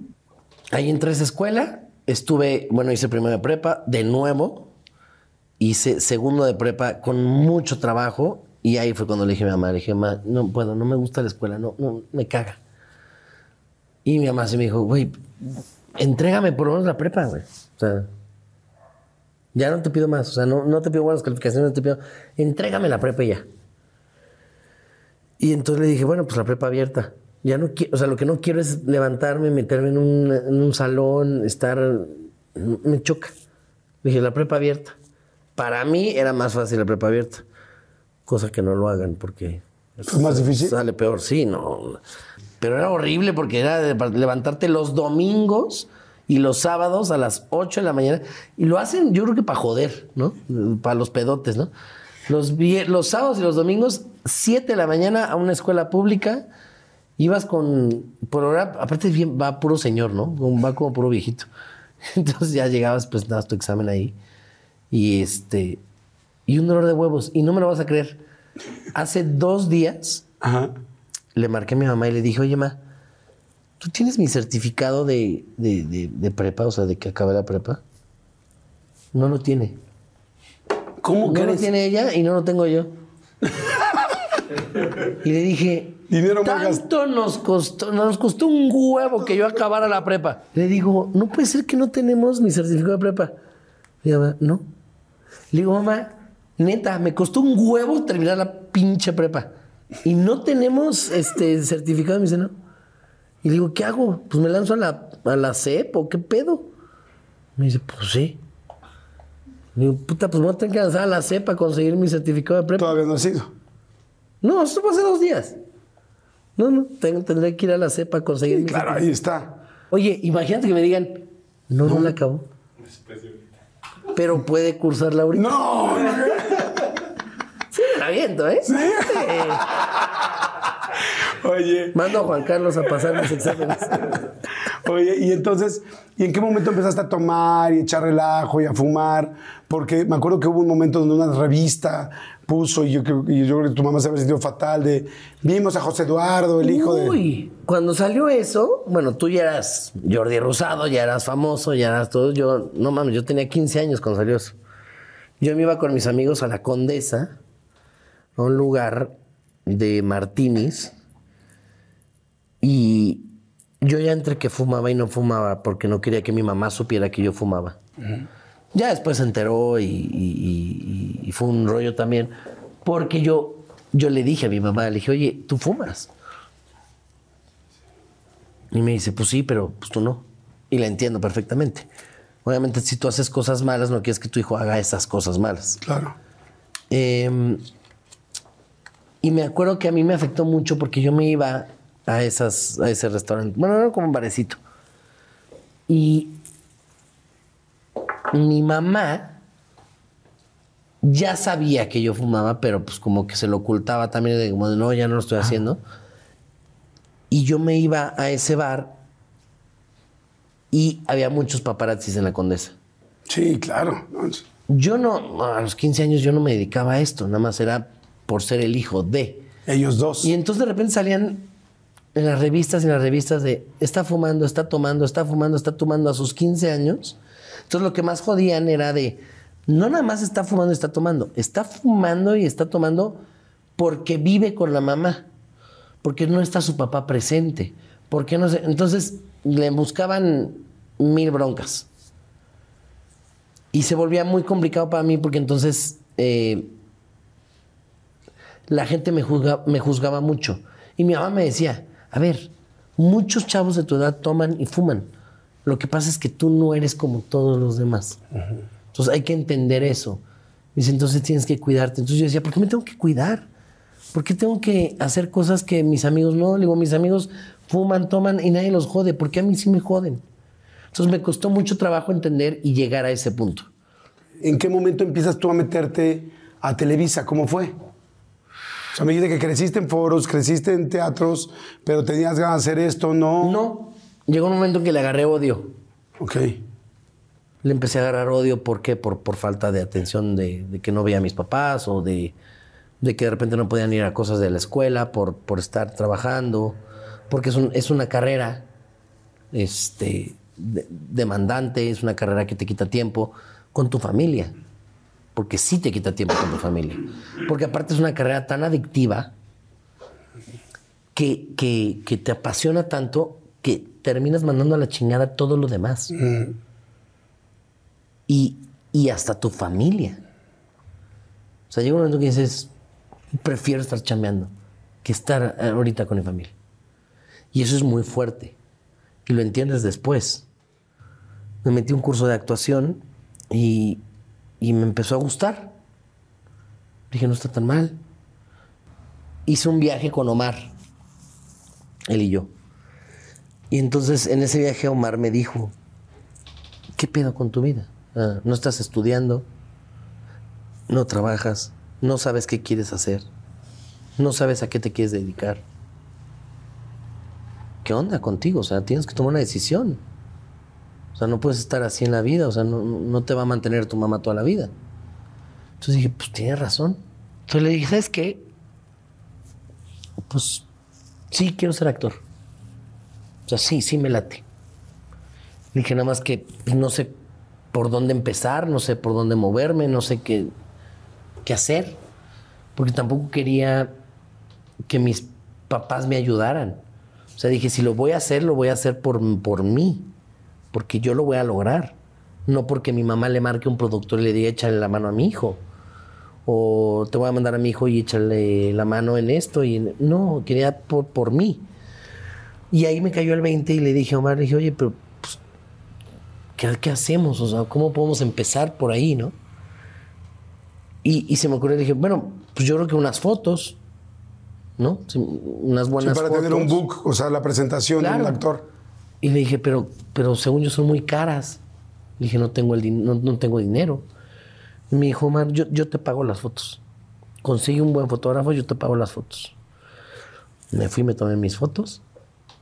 Y, este, y con esas fotos me lanzaba a Televisa a, a darlas a, los- a las oficinas de los productores. Que muchos, unos me recibían, otros no. Funcionaba ahí el nombre este, de Herbés y Rufo. Pues no tanto, ¿eh? No tanto. Yo llegaba a las oficinas, daba mis fotos. eh, me, tocó uno, me tocó que me, que me dijeron, híjole, no te puede recibir porque no está, no está aquí en México. No está en. No, es que me gustaría darle mis fotos personalmente. Entonces, no, no está en México. Pero gracias, este, nosotros se las damos. Ah, ok. Bueno, gracias. Ahí me salí con mis fotos. Y el productor salió de su oficina. No, te lo estaban negando horrible ahí. Entonces dije, qué poca madre. Y así fueron varios. Me tocó otro productor, que este fue el peor de todos. Eh, me recibió en su oficina y en lo que yo estaba hablando, hablándole, contándole de que quería yo empezar, que quería hacer mi carrera en esto, que me quería dedicar a esto, estaba jugando en su computadora y riéndose, viendo mensajes. Entonces terminaba yo de hablar y me decía, perdón, ¿me, me decías? Ay, no manches. Y le decía, a ver, bueno, empezar. Fíjese que yo quiero entrar en esto, pues voy empezando. Le digo, traigo mis fotos, no he hecho nada, no tengo experiencia. Pero pues quiero ver si usted me da la oportunidad de, de- de trabajar, de, de darme, un, aunque sea un papel en una novela. Y volví a reírse de sus mensajes y jugando en la computadora. Y volví a decirme, "Per- perdón, ¿me- ¿me decías? No juegues, qué horrible. A la tercera vez le dije, no, nada. Le dije, muchas gracias por haberme recibido. Este, ya paso a retirar. Sí, claro. Me abrió la puerta y me fui. No es cierto. Y dije, wow, qué fuerte está esto. O sea, ya me habían pasado varias. Ya había dado mil fotos. Entonces llegó un momento que me acuerdo que llegué a mi casa y me puse a llorar. Y dije, no, pues yo creo que no estoy hecho para esto. O sea, ya me pasó todo esto con estos productores, ya me pasó esto, eh, no me reciben, no me quieren recibir mis fotos, eh, no me quieren contratar para ningún lado. No, no estoy hecho para esto, yo creo que no es lo mío. ¿No pensaste en ese momento, pues le voy a hablar a mi papá o a mi mamá y que me ayuden? Mucha gente me dijo eso, me dijo, oye, tus papás podrían marcarle a algún productor y decirle, güey, échale la mano a mi hijo, aunque sea muy mal actor, aunque sea muy mal tal, échale la mano y por lo menos dale la oportunidad, ¿me entiendes? Y lo hubieran hecho. Sí, pero dije, no, no voy a ceder, no voy a, a caer en eso. Entonces dije, yo solito puedo. Y entonces, En esa época no te preguntaba tu papá o tu mamá, ¿cómo vas? ¿Cómo vas con tus fotos? ¿Cómo vas en no me Televisa? acuerdo, seguramente sí, pero me acuerdo que ese día estaba yo llorando y me amar y, y- y entró la, la señora que le, le ayudaba a mi mamá, que le cocinaba, y me dijo, te marcan de Televisa. Le digo, a mi mamá. Y me dice, no, a ti. Te Están buscando a ti. Yo, "¿De ¿quién? De parte de Pedro Damián. Y me cambió la vida y yo dije, wow, lo logré. O sea, estuve dando mis fotos en todas las producciones para que me dieran chamba y lo logré. Y lo peor es que a Pedro Damián fue el único productor que no visité. Fue el único. ¿Y cómo se enteró de ti? Se enteró porque alguien le dijo que yo andaba dando mis fotos por todo Televisa. Y él fue el que me marcó y dije, qué cagado. Al único que no le di mis fotos fue el que me marcó. Oye, a ver, vamos a hacer una pausa aquí. Vamos a hacer rápidamente un refill que ya te hace falta a ti. Este, yo estoy aquí también muy a gusto con mi vinito. Ustedes espero que estén pasando bien. Denle like, por favor, suscríbanse. Entre más se suscriban, más entrevistas podemos tener, más cosas extras. Tenemos de repente también semanas donde vamos a meter, este, pues digamos que contenido extra que van a estar viendo. Este, amigo, está increíble la plática. No te me vayas, no te me muevas. No, no, no, no. Y vamos rápido a un refill y regresamos. Después empezaste a hacer más novelas. Cuando dijiste que pobres tan ricos, hiciste tan este ricos. personaje, Diego Armando, Diego Armando. que estabas junto con Diego Erice y era una pareja gay, ¿no? Fue un trancazo. ¿Te costaba trabajo hacer un papel gay? Fue la primer pareja bien, bien, bien gay En la televisión. en la televisión. Televisa. En Televisa. ¿Y, y qué tanto? La Fue verdad, yo no, yo no vi la novela. ¿Era difícil o no? ¿Qué tanto contacto había? Fue muy difícil porque nosotros, bueno, la primera lectura que tuvimos, Diego Derice y yo, y ya cuando nos plantearon todo, nos reíamos mucho porque yo les decía, oigan, pero una escena de cama, no, no manchen, porque Diego Derice es muy peludo Madre, pues ya para que lo digas tú, cabrón. y yo también. Entonces les decía, puta, si hacemos una escena de cama va a parecer aquí Animal Planet, dos changos ahí echando pata. Y entonces nosotros sí queríamos que hubiera más apertura. Y en ese momento la empresa no quería tanta apertura. Entonces, este, nosotros proponíamos así de, oye, aquí se pueden agarrar la mano, aquí puede haber un beso, aquí. No. No, vámonos más lento, más lento, más lento. Entonces fue un proceso tanto de, de nosotros con eh, la productora, con la empresa, de un estilo y afloje.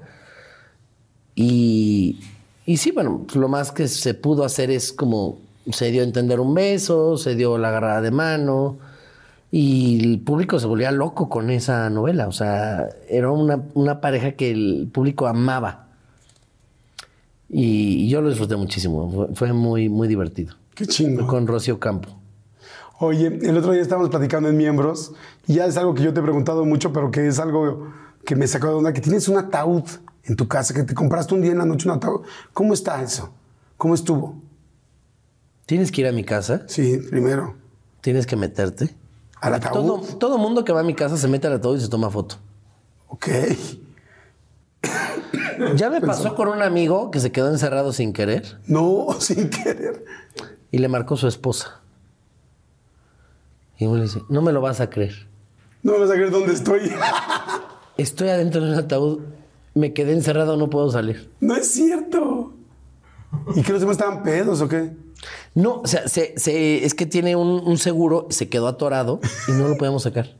Entonces el pobrecito así, adentro del ataúd, hablando con su mujer. ¿Cómo llegó ese ataúd a tu casa?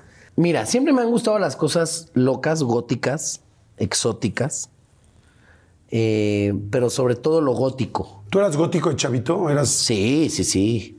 así? Sí, pobre de mi madre. Yo tenía un altar con una santa muerte, con un cráneo, velas negras, pétalos de rosa negros, eh, inciensos, velas negras. Yo me ponía unos pantalones con cadenas, me pintaba las uñas de negro, me ponía unos anillos largos con garras, me ponía pupilentes para que se viera el ojo blanco, eh, me pintaba los labios de negro, eh, me ponía sombra negra aquí, eh, una gabardina que, que arrastraba. Y, y pobre de mi madre, porque luego me decía, oye, este, vamos a ir a un evento. Este. Y yo me salía vestido así. Y mi mamá se me decía, "Eh, ¿vas a ir así? Sí. Bueno, está bien. ¿Y te llevaba? Me llevaba. O sea, mi mamá respetó mucho esa época mía. Y, y pobrecita, porque pues sí me decía, pues en un se le va a quitar, pero aparte entraba a mi cuarto y mi cuarto pues con veladoras negras, este, la Santa Muerte. Y de ahí se me quedó mucho de que me gustan mucho las cosas góticas. Ok. En una, eh, estaba hablando con mi amiga por videollamada y le dije, quiero comprar un ataúd. Y entonces le dije a mi chofer, a ver, sube a mi departamento. Ya aquí ya vivía solo, ¿no? Sí, ya, ya. Sube a mi departamento y le digo a mi chofer, necesito que vayas y me compres un ataúd. y literal mi chofer me dijo, perdón, ¿ataúd? O sea, ataúd. Le digo, sí, consígueme un ataúd ahorita. Y me decía A chofer, esta hora de la noche, sí. Los ataúdes están. No, la Dios. gente se muere a deshoras. Se empezó a reír. Yo entiendo, le dije, nadie te pediría esto. Le dije, no es una cosa común. No es como que te estoy pidiendo unas papas. Ve, cómprame un refresco. Y me dice, pero, pero, ¿pero en dónde? No sé, le dije, vete a Galloso. Ve a buscar. Una funeraria. Dicho y hecho, se fue a Galloso, me manda los precios y le dije, su puta madre, le dije, no, no, no hay- eh, eso cuesta morirse, le dije, no, no hay forma. Le dije, no, no, no, dije, salte de Galloso.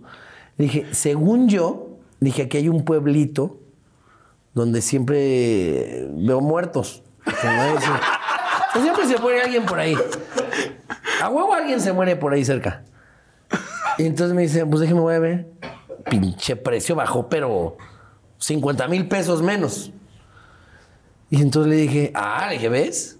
Cómprate uno ahí. Y le dije, no. Pero sabes que no.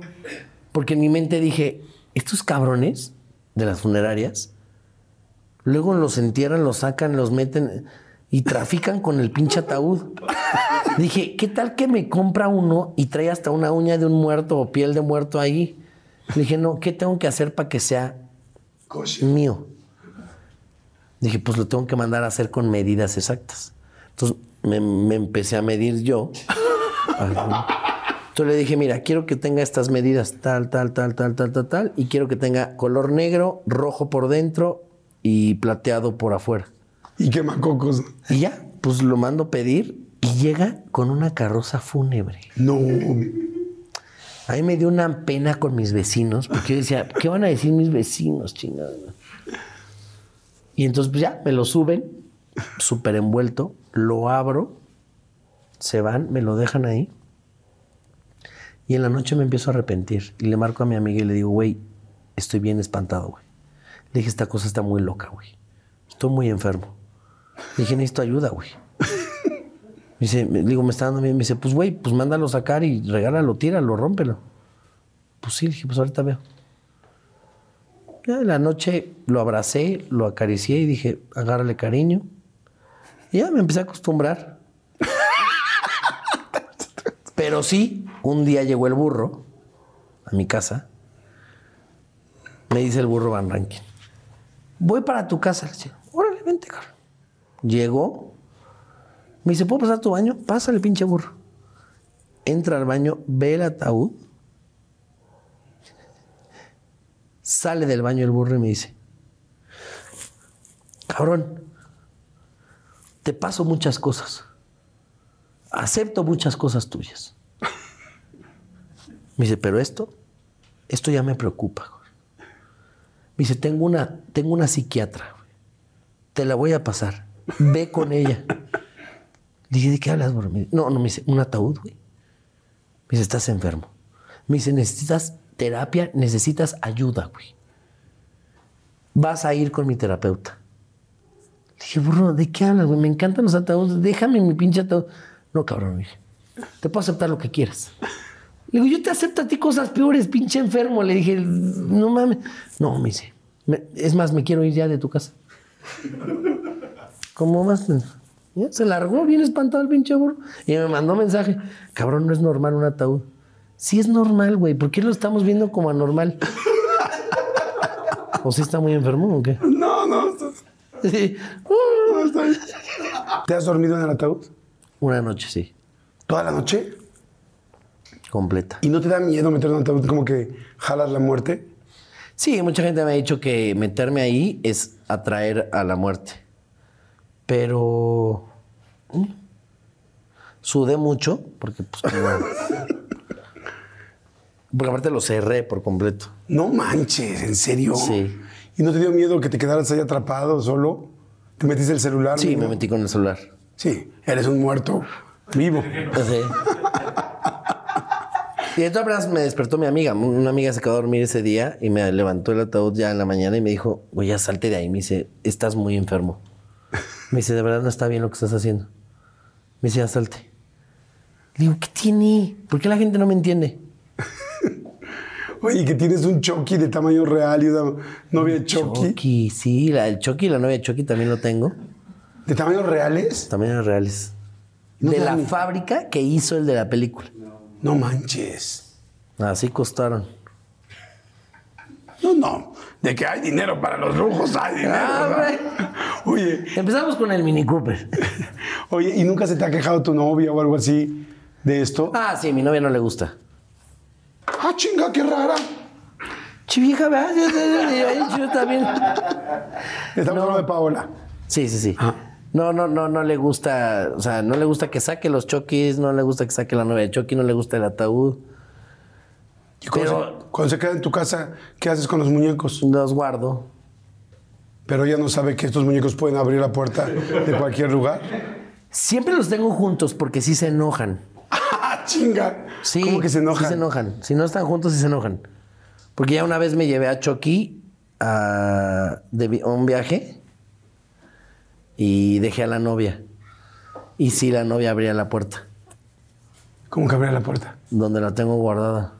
No mames. O sea, si no están juntos, sí se encabronan. Entonces, mientras los tenga juntos, están felices. José Eduardo, te quiero recomendar mi, mi psiquiatra. Que es el mismo del burro. que es el vino del horno. Oye, wow, pero te gustan esas cosas, siempre te han gustado, ¿no? Sí, todo lo gótico. Me encantan las gárgolas, los, los castillos, las cosas góticas. Me fascinan. Oye, como pues, ha ha habido muchas partes de éxito, a mí me encantó la serie de mi tío, me encanta lo que haces en Renta Congelada. Somos compañeros en, en Miembros al Aire, nos ¿Vieron Mi divertimos Tío? mucho. Ah, es buenísima la serie de mi tío, me encantó. Veanla, está en Amazon Prime, ¿no? Está en Amazon Prime. Muy, buena, véanla, les va a encantar y ya van a hacer segunda parte. Y ah, también te divertiste cañón haciéndola, está muy chingona. Porque más tiene ese tono de que tú eres, que es muy natural tuyo. Es muy humor negro fuerte, así. Ah, me encantó. ¿Cómo va? Oye, pero a mí me encantó el viaje con los Derbez. O sea, de viaje con los Derbez. ¿Qué tanto del viaje con los Derbez estaba planeado? ¿Qué tanto era Nada, real? ¿eh? Te- o sea, te soy muy sincero, nada está planeado. O sea, sí es un reality, reality. O sea, sí es muy neta, sí es muy. O sea, lo que puede llegar a ser planeado son las cosas que, que nos ponen a hacer. eBay Motors es tu socio seguro. Con trabajo, piezas nuevas y mucha pasión, transformaste una carrocería oxidada con 100.000 millas en un vehículo totalmente único. Juegos de frenos, faros, lo que necesites, eBay Motors lo tiene. Con Guaranteed Fee de eBay, te aseguras que la pieza le quede a tu carro a la primera o se te devuelve tu dinero. Y a estos precios, quemas llantas y no dinero. Mantén vivo ese espíritu de Ride or Die, baby, en eBay Motors. ebaymotors.com. Solo para artículos elegibles se aplican restricciones. The legends are true. Overwhelming power! The sauce of destiny. Yes! The most legendary sauce has arrived as McDonald's transforms into the anime world of WickDonald's. The greatest flavors unite in all new savory chili McDonald's sauce to make your 10-piece Wick Nuggets, fries, and Sprite ultra powerful. Unlock manga comics with every meal and sit down for a new anime short every week only at WickDonald's. Ba-da-ba-ba-ba, go! At participating McDonald's for a limited time while supplies last. Hmm. ¿Me entiendes? O sea, es como si, Vaya al mercado. como si yo te digo, a ver, a ver, vas a ir ahorita a tirarte del bungee. ¿Cuántas temporadas hay ahorita? ¿Solo dos y vas a ir a la tercera? Ahorita hay dos que están en Amazon y ya hicimos la tercera. Ok. Está, no sé cuándo vaya a salir, yo creo que el próximo año pronto. La primera vez que la que hicieron la primera, la de Marruecos. No fue a ti como, wow, voy a estar mucho tiempo con mi papá, o ya estabas mucho tiempo, ya habías No. convivido muchísimo Fui con, con él. un miedo brutal. No me digas. ¿En serio? ¿Por La por la convivencia con tu papá? Porque yo sé que mi papá y yo, cuando estamos mucho tiempo juntos, explotamos en algún momento. Por ser tan diferentes. Y es bien difícil la convivencia con mi papá por ser tan diferentes. Nos divertimos muchísimo, lo amo, lo adoro y, y convivimos padrísimo, pero somos tan diferentes que llega un momento en que es como de, ya.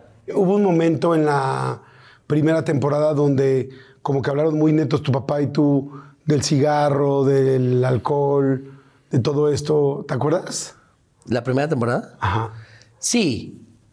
Digo, ya lo hemos hablado muchísimas veces. De hecho, ya hicimos hasta un acuerdo que le dije, mira, ya no me veas como papá e hijo. Veme como un amigo.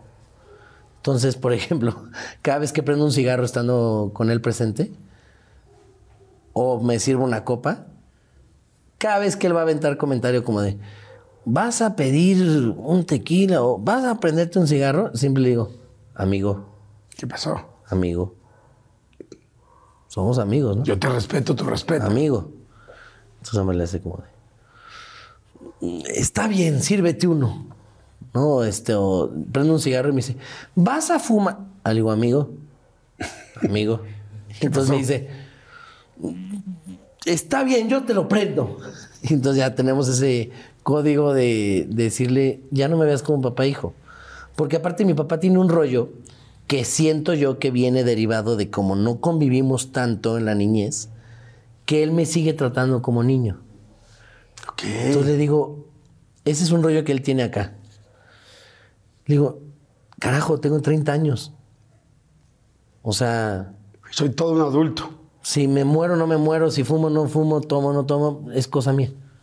Entonces le digo, no me veas de esa forma. Que entiendo que es difícil para un papá, digo, no soy papá, pero en- entiendo que siempre vas a ver a tus hijos como, como niños, de cierta forma.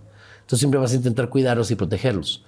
Pero este, también creo que como papá tienes que entender como cierto nivel de que ya, güey, ya crecieron. Claro, por supuesto. Yo siento, tú dime si es real o no, que hubo como un antes y un después del viaje con los derbez contigo. Porque yo recuerdo que en la primera temporada, que fue la que yo vi completa, Mi carrera cambió. o sea, yo- todo el mundo nos sorprendimos porque decimos, José Eduardo lo conocíamos, tal, pero nadie, no, no sé si nadie, pero, o sea, fuiste para mí quien se llevó la serie, con todo respeto, o sea, y a todos los adoro y a todos los respeto. Y entonces, pues la gente ya sabía que Eugenio Derbez es Eugenio, este, no sé, Aislinn pues llevaba mucho tiempo haciendo películas, todos, todos lo hacen muy bien. Pero yo creo que el foco fue como, qué divertido es José Eduardo, qué chistoso, qué diferente. Y yo sentí que a partir de eso... Es que la gente proyectos. tenía una imagen de mí muy, muy diferente. Yo o sea, me perdida un poco, como no te conocíamos Sí, tanto. y me veían en novelas, me veían de repente en teatro, me veían haciendo cosas. La gente se sintió más cercana a mí. Eh, te digo que a partir de ahí la, gente como que le, quiere salir de fiesta conmigo, por ejemplo. ¿No? A- hace poquito fui a Los Ángeles. Se reía mucho mi manager porque estábamos en el aeropuerto. Llegó un señor y me dice, ¿Me, me- me puedo tomar una foto con usted? Le digo, sí. Se toma la foto y me dice, perdón que le diga esto, pero es que lo veo y me dan ganas de chupar. Literal. Y le digo, ¿cómo, cómo? O sea, sí, sí, sí, o sea, nada más lo veo y me dan ganas de empedarme. y me dice mi manager, ¿no te da vergüenza que la gente se te acerque y te diga esas cosas? Le digo, güey, qué joya que el señor me haya dicho eso. Y entonces le- yo, yo lo que le contesté al señor, le dije, pues chupe, le dije, chupe, aquí en el aeropuerto hay un... No, no, me dice, sí, ahorita que entre me voy a servir un trago, me dice, o sea, me dan ganas. Bueno, me, me marcan para contratarme a bodas. ¿En Entonces me serio? güey, te pagamos para que vayas a una boda o un cumpleaños. ¿A empedar? A empedarte. ¿Y ha sido alguno? No, no, no, no. Pero, pero sí me dice la gente, es que tienes una vibra bien padre de, para, para enfiestar, para, para echar trago, para... Sí, sí, sí. Pues sí, es real. qué, qué bonito que... o sea, yo no inspiro a rezar, no inspiro a ir a misa, pero inspiro a, a que agarres el pedo. A hincarse de otra manera. Pero qué cagado, ¿no? Que digan, claro. te veo y me dan ganas de chupar. ¿Alguien le dio miedo a hacer la segunda temporada? Claro, a todos. claro, a todos. Dijimos, puta madre, ¿ahora qué va a pasar? Yo, yo todavía molestaba a mi papá y a Alessandra y le decía, puta, a ver si... Aguantan. Si aguanta el matrimonio de ustedes, ¿eh? Porque... y mira, todavía no... No hay que cantar victoria porque... Este... No, no, las relaciones en la vida, pues nunca sabes. No, no, no. Pero pues todavía estamos haciendo más temporadas, entonces... Claro. Y vienen más temporadas, entonces... Ahora estás muy contento con tu novia, que la conozco, ya llevas un buen rato. Ay, sí, Paola es lo máximo. ¿Te quieres casar? ¿Quieres tener hijos? Como que le cambió, ¿no? la cara. Entonces, fíjate que. Sí, o sea, en mi vida siempre ha estado la, la visión de, tener hijos. Pero puta madre, veo el mundo tan mal. Todo.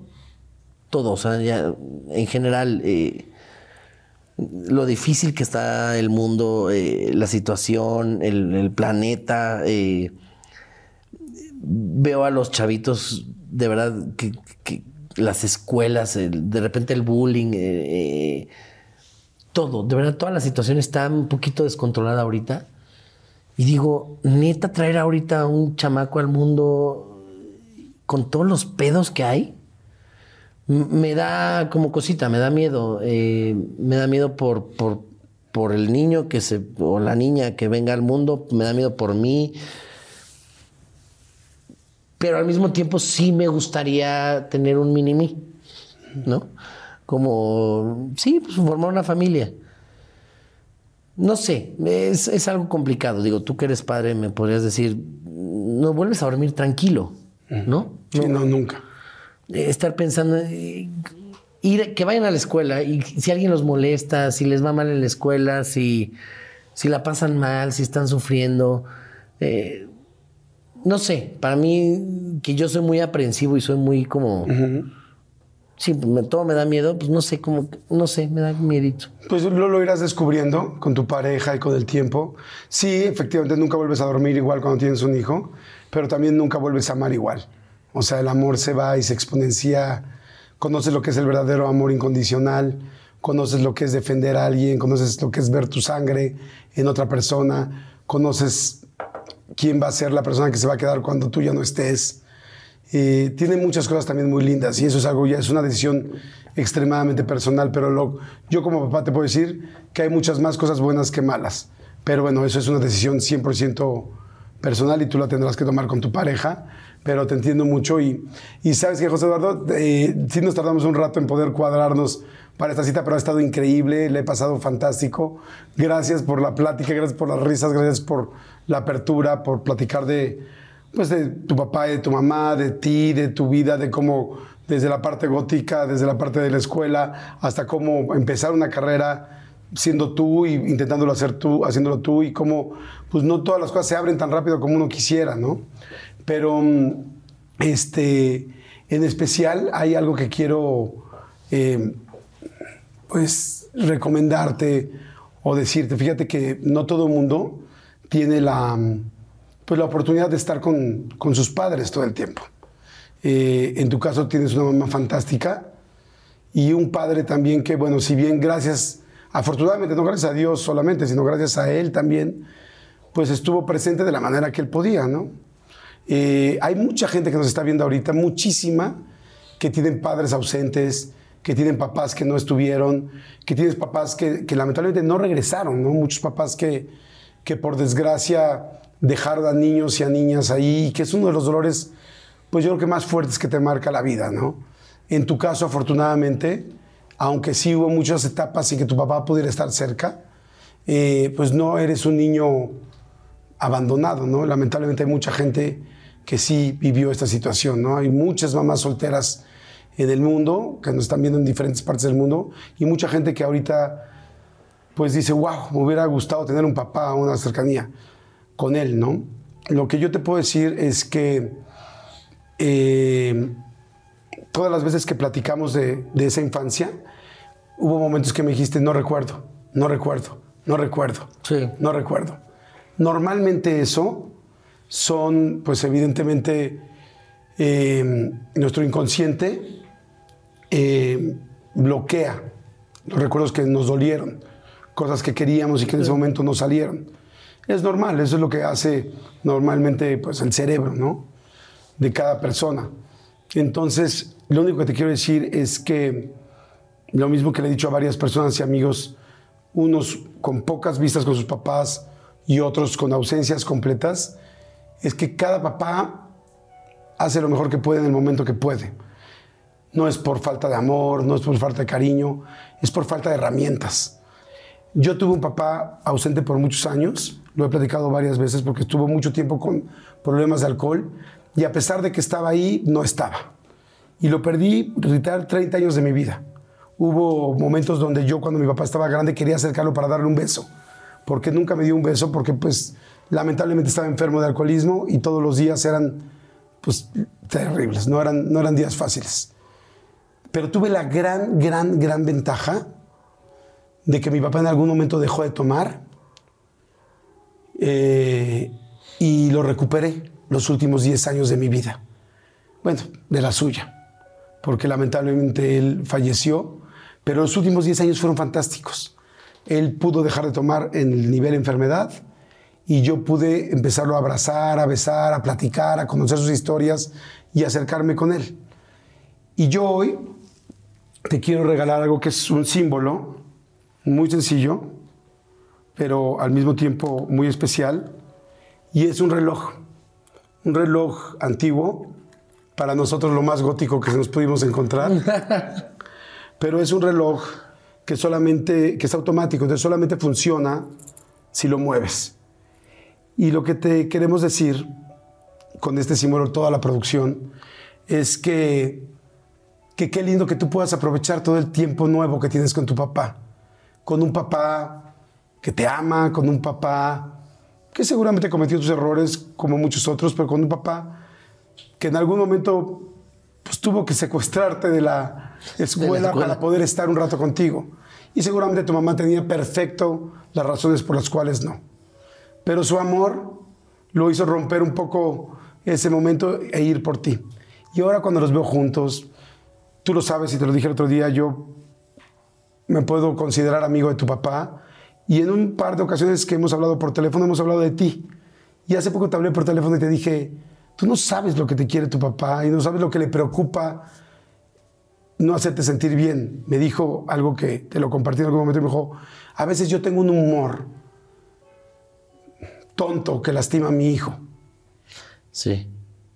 Y, y- y porque soy así, no lo hago a propósito, pero lo que último que yo quiero es lastimar a José Eduardo, porque ya siento que hubo un momento donde lo lastimé mucho sin querer.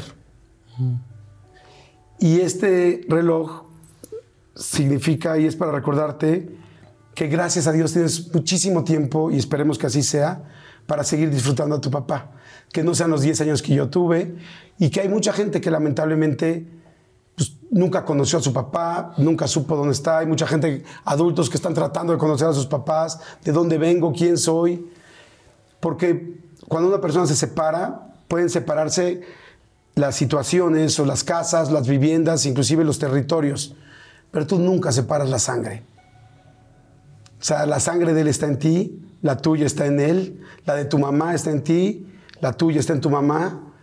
Y queremos darte este reloj para que todos los días que lo veas, te acuerdes de que hay que aprovechar muchísimo el tiempo, porque afortunadamente tienes una madre y un padre que han querido siempre estar contigo, quizás no siempre en las mejores condiciones, pero tienes tiempo para aprovecharlo. Ay, amigo, muchas gracias. Te doy la cajita porque no salió cara. Gracias. Qué bonito. Muchas gracias. Y qué bonito lo que me dijiste y qué bonito cómo lo, cómo lo planteaste. Y pues sí, yo creo que. Bueno, se lo he dicho a mi papá muchas veces, ¿no? Eh, no hay que reclamarnos o reprocharnos cosas, sino mejor aprovechar el tiempo que tenemos ahorita en lugar de estar pensando en, en el que perdimos. No, puede ser que sí perdimos mucho tiempo en, en- en no vernos, en no estar juntos, pero Pero ahorita creo que hay tiempo para, para hacerlo. Tu papá acaba de tener un accidente Sí, eh, fuerte en el hombro en el momento que estamos grabando esto. Nadie tenemos la vida comprada. Entonces, qué lindo que se puedan disfrutar tanto ahora. Y estoy seguro que entre más se vayan viendo, esos momentos que no recuerdas, esos momentos que están bloqueados, solitos se, va a ir- se van a ir abriendo O poco a con poco. terapia. O terapia. Con terapia también. Que sí te voy a dejar el teléfono del psiquiatra. Sí, ¿no? sí, sí. no, para nada, pero sí. No, pues tienes razón. Fíjate, nunca lo había pensado lo que dices de, de que hay muchas cosas que no recuerdo o no quiero recordar. Y, y. y pues sí. Pues en algún momento regresarán esos recuerdos. Pero mejor los, los buenos y no los malos. Saludcita, amigo. Muchísimas Salud, gracias amigo. por la invitación, de verdad. Gracias a ti, amigo. Muchas gracias. Y a toda la gente que nos está viendo y que sientas este dolor, es completamente entendible. Y acuérdate que una persona se haya ido, te haya abandonado o no esté cerca o no haya estado tan cerca como tú quisieras, no habla de ti, no habla de tu amor, no habla de lo que tú eres, no habla que no fuiste suficiente. Habla de que esa persona no estaba preparada y todos somos humanos y no necesariamente tenemos siempre las mismas cualidades para poder ser ese papá o esa mamá que todos quisiéramos tener. Que les vaya muy bien, que tengan un excelente, excelente día, tarde, noche, según cuando estén viendo esto. Estamos, la siguiente entrevista está a un clic y amigo, muchas gracias. Amigo, muchas Eh, gracias a ti. Me siento muy honrado Yo de ser tu nuevo amigo. Me la pasé muy bien. Yo también, amigo. Muchas gracias. Muchas gracias. Bye.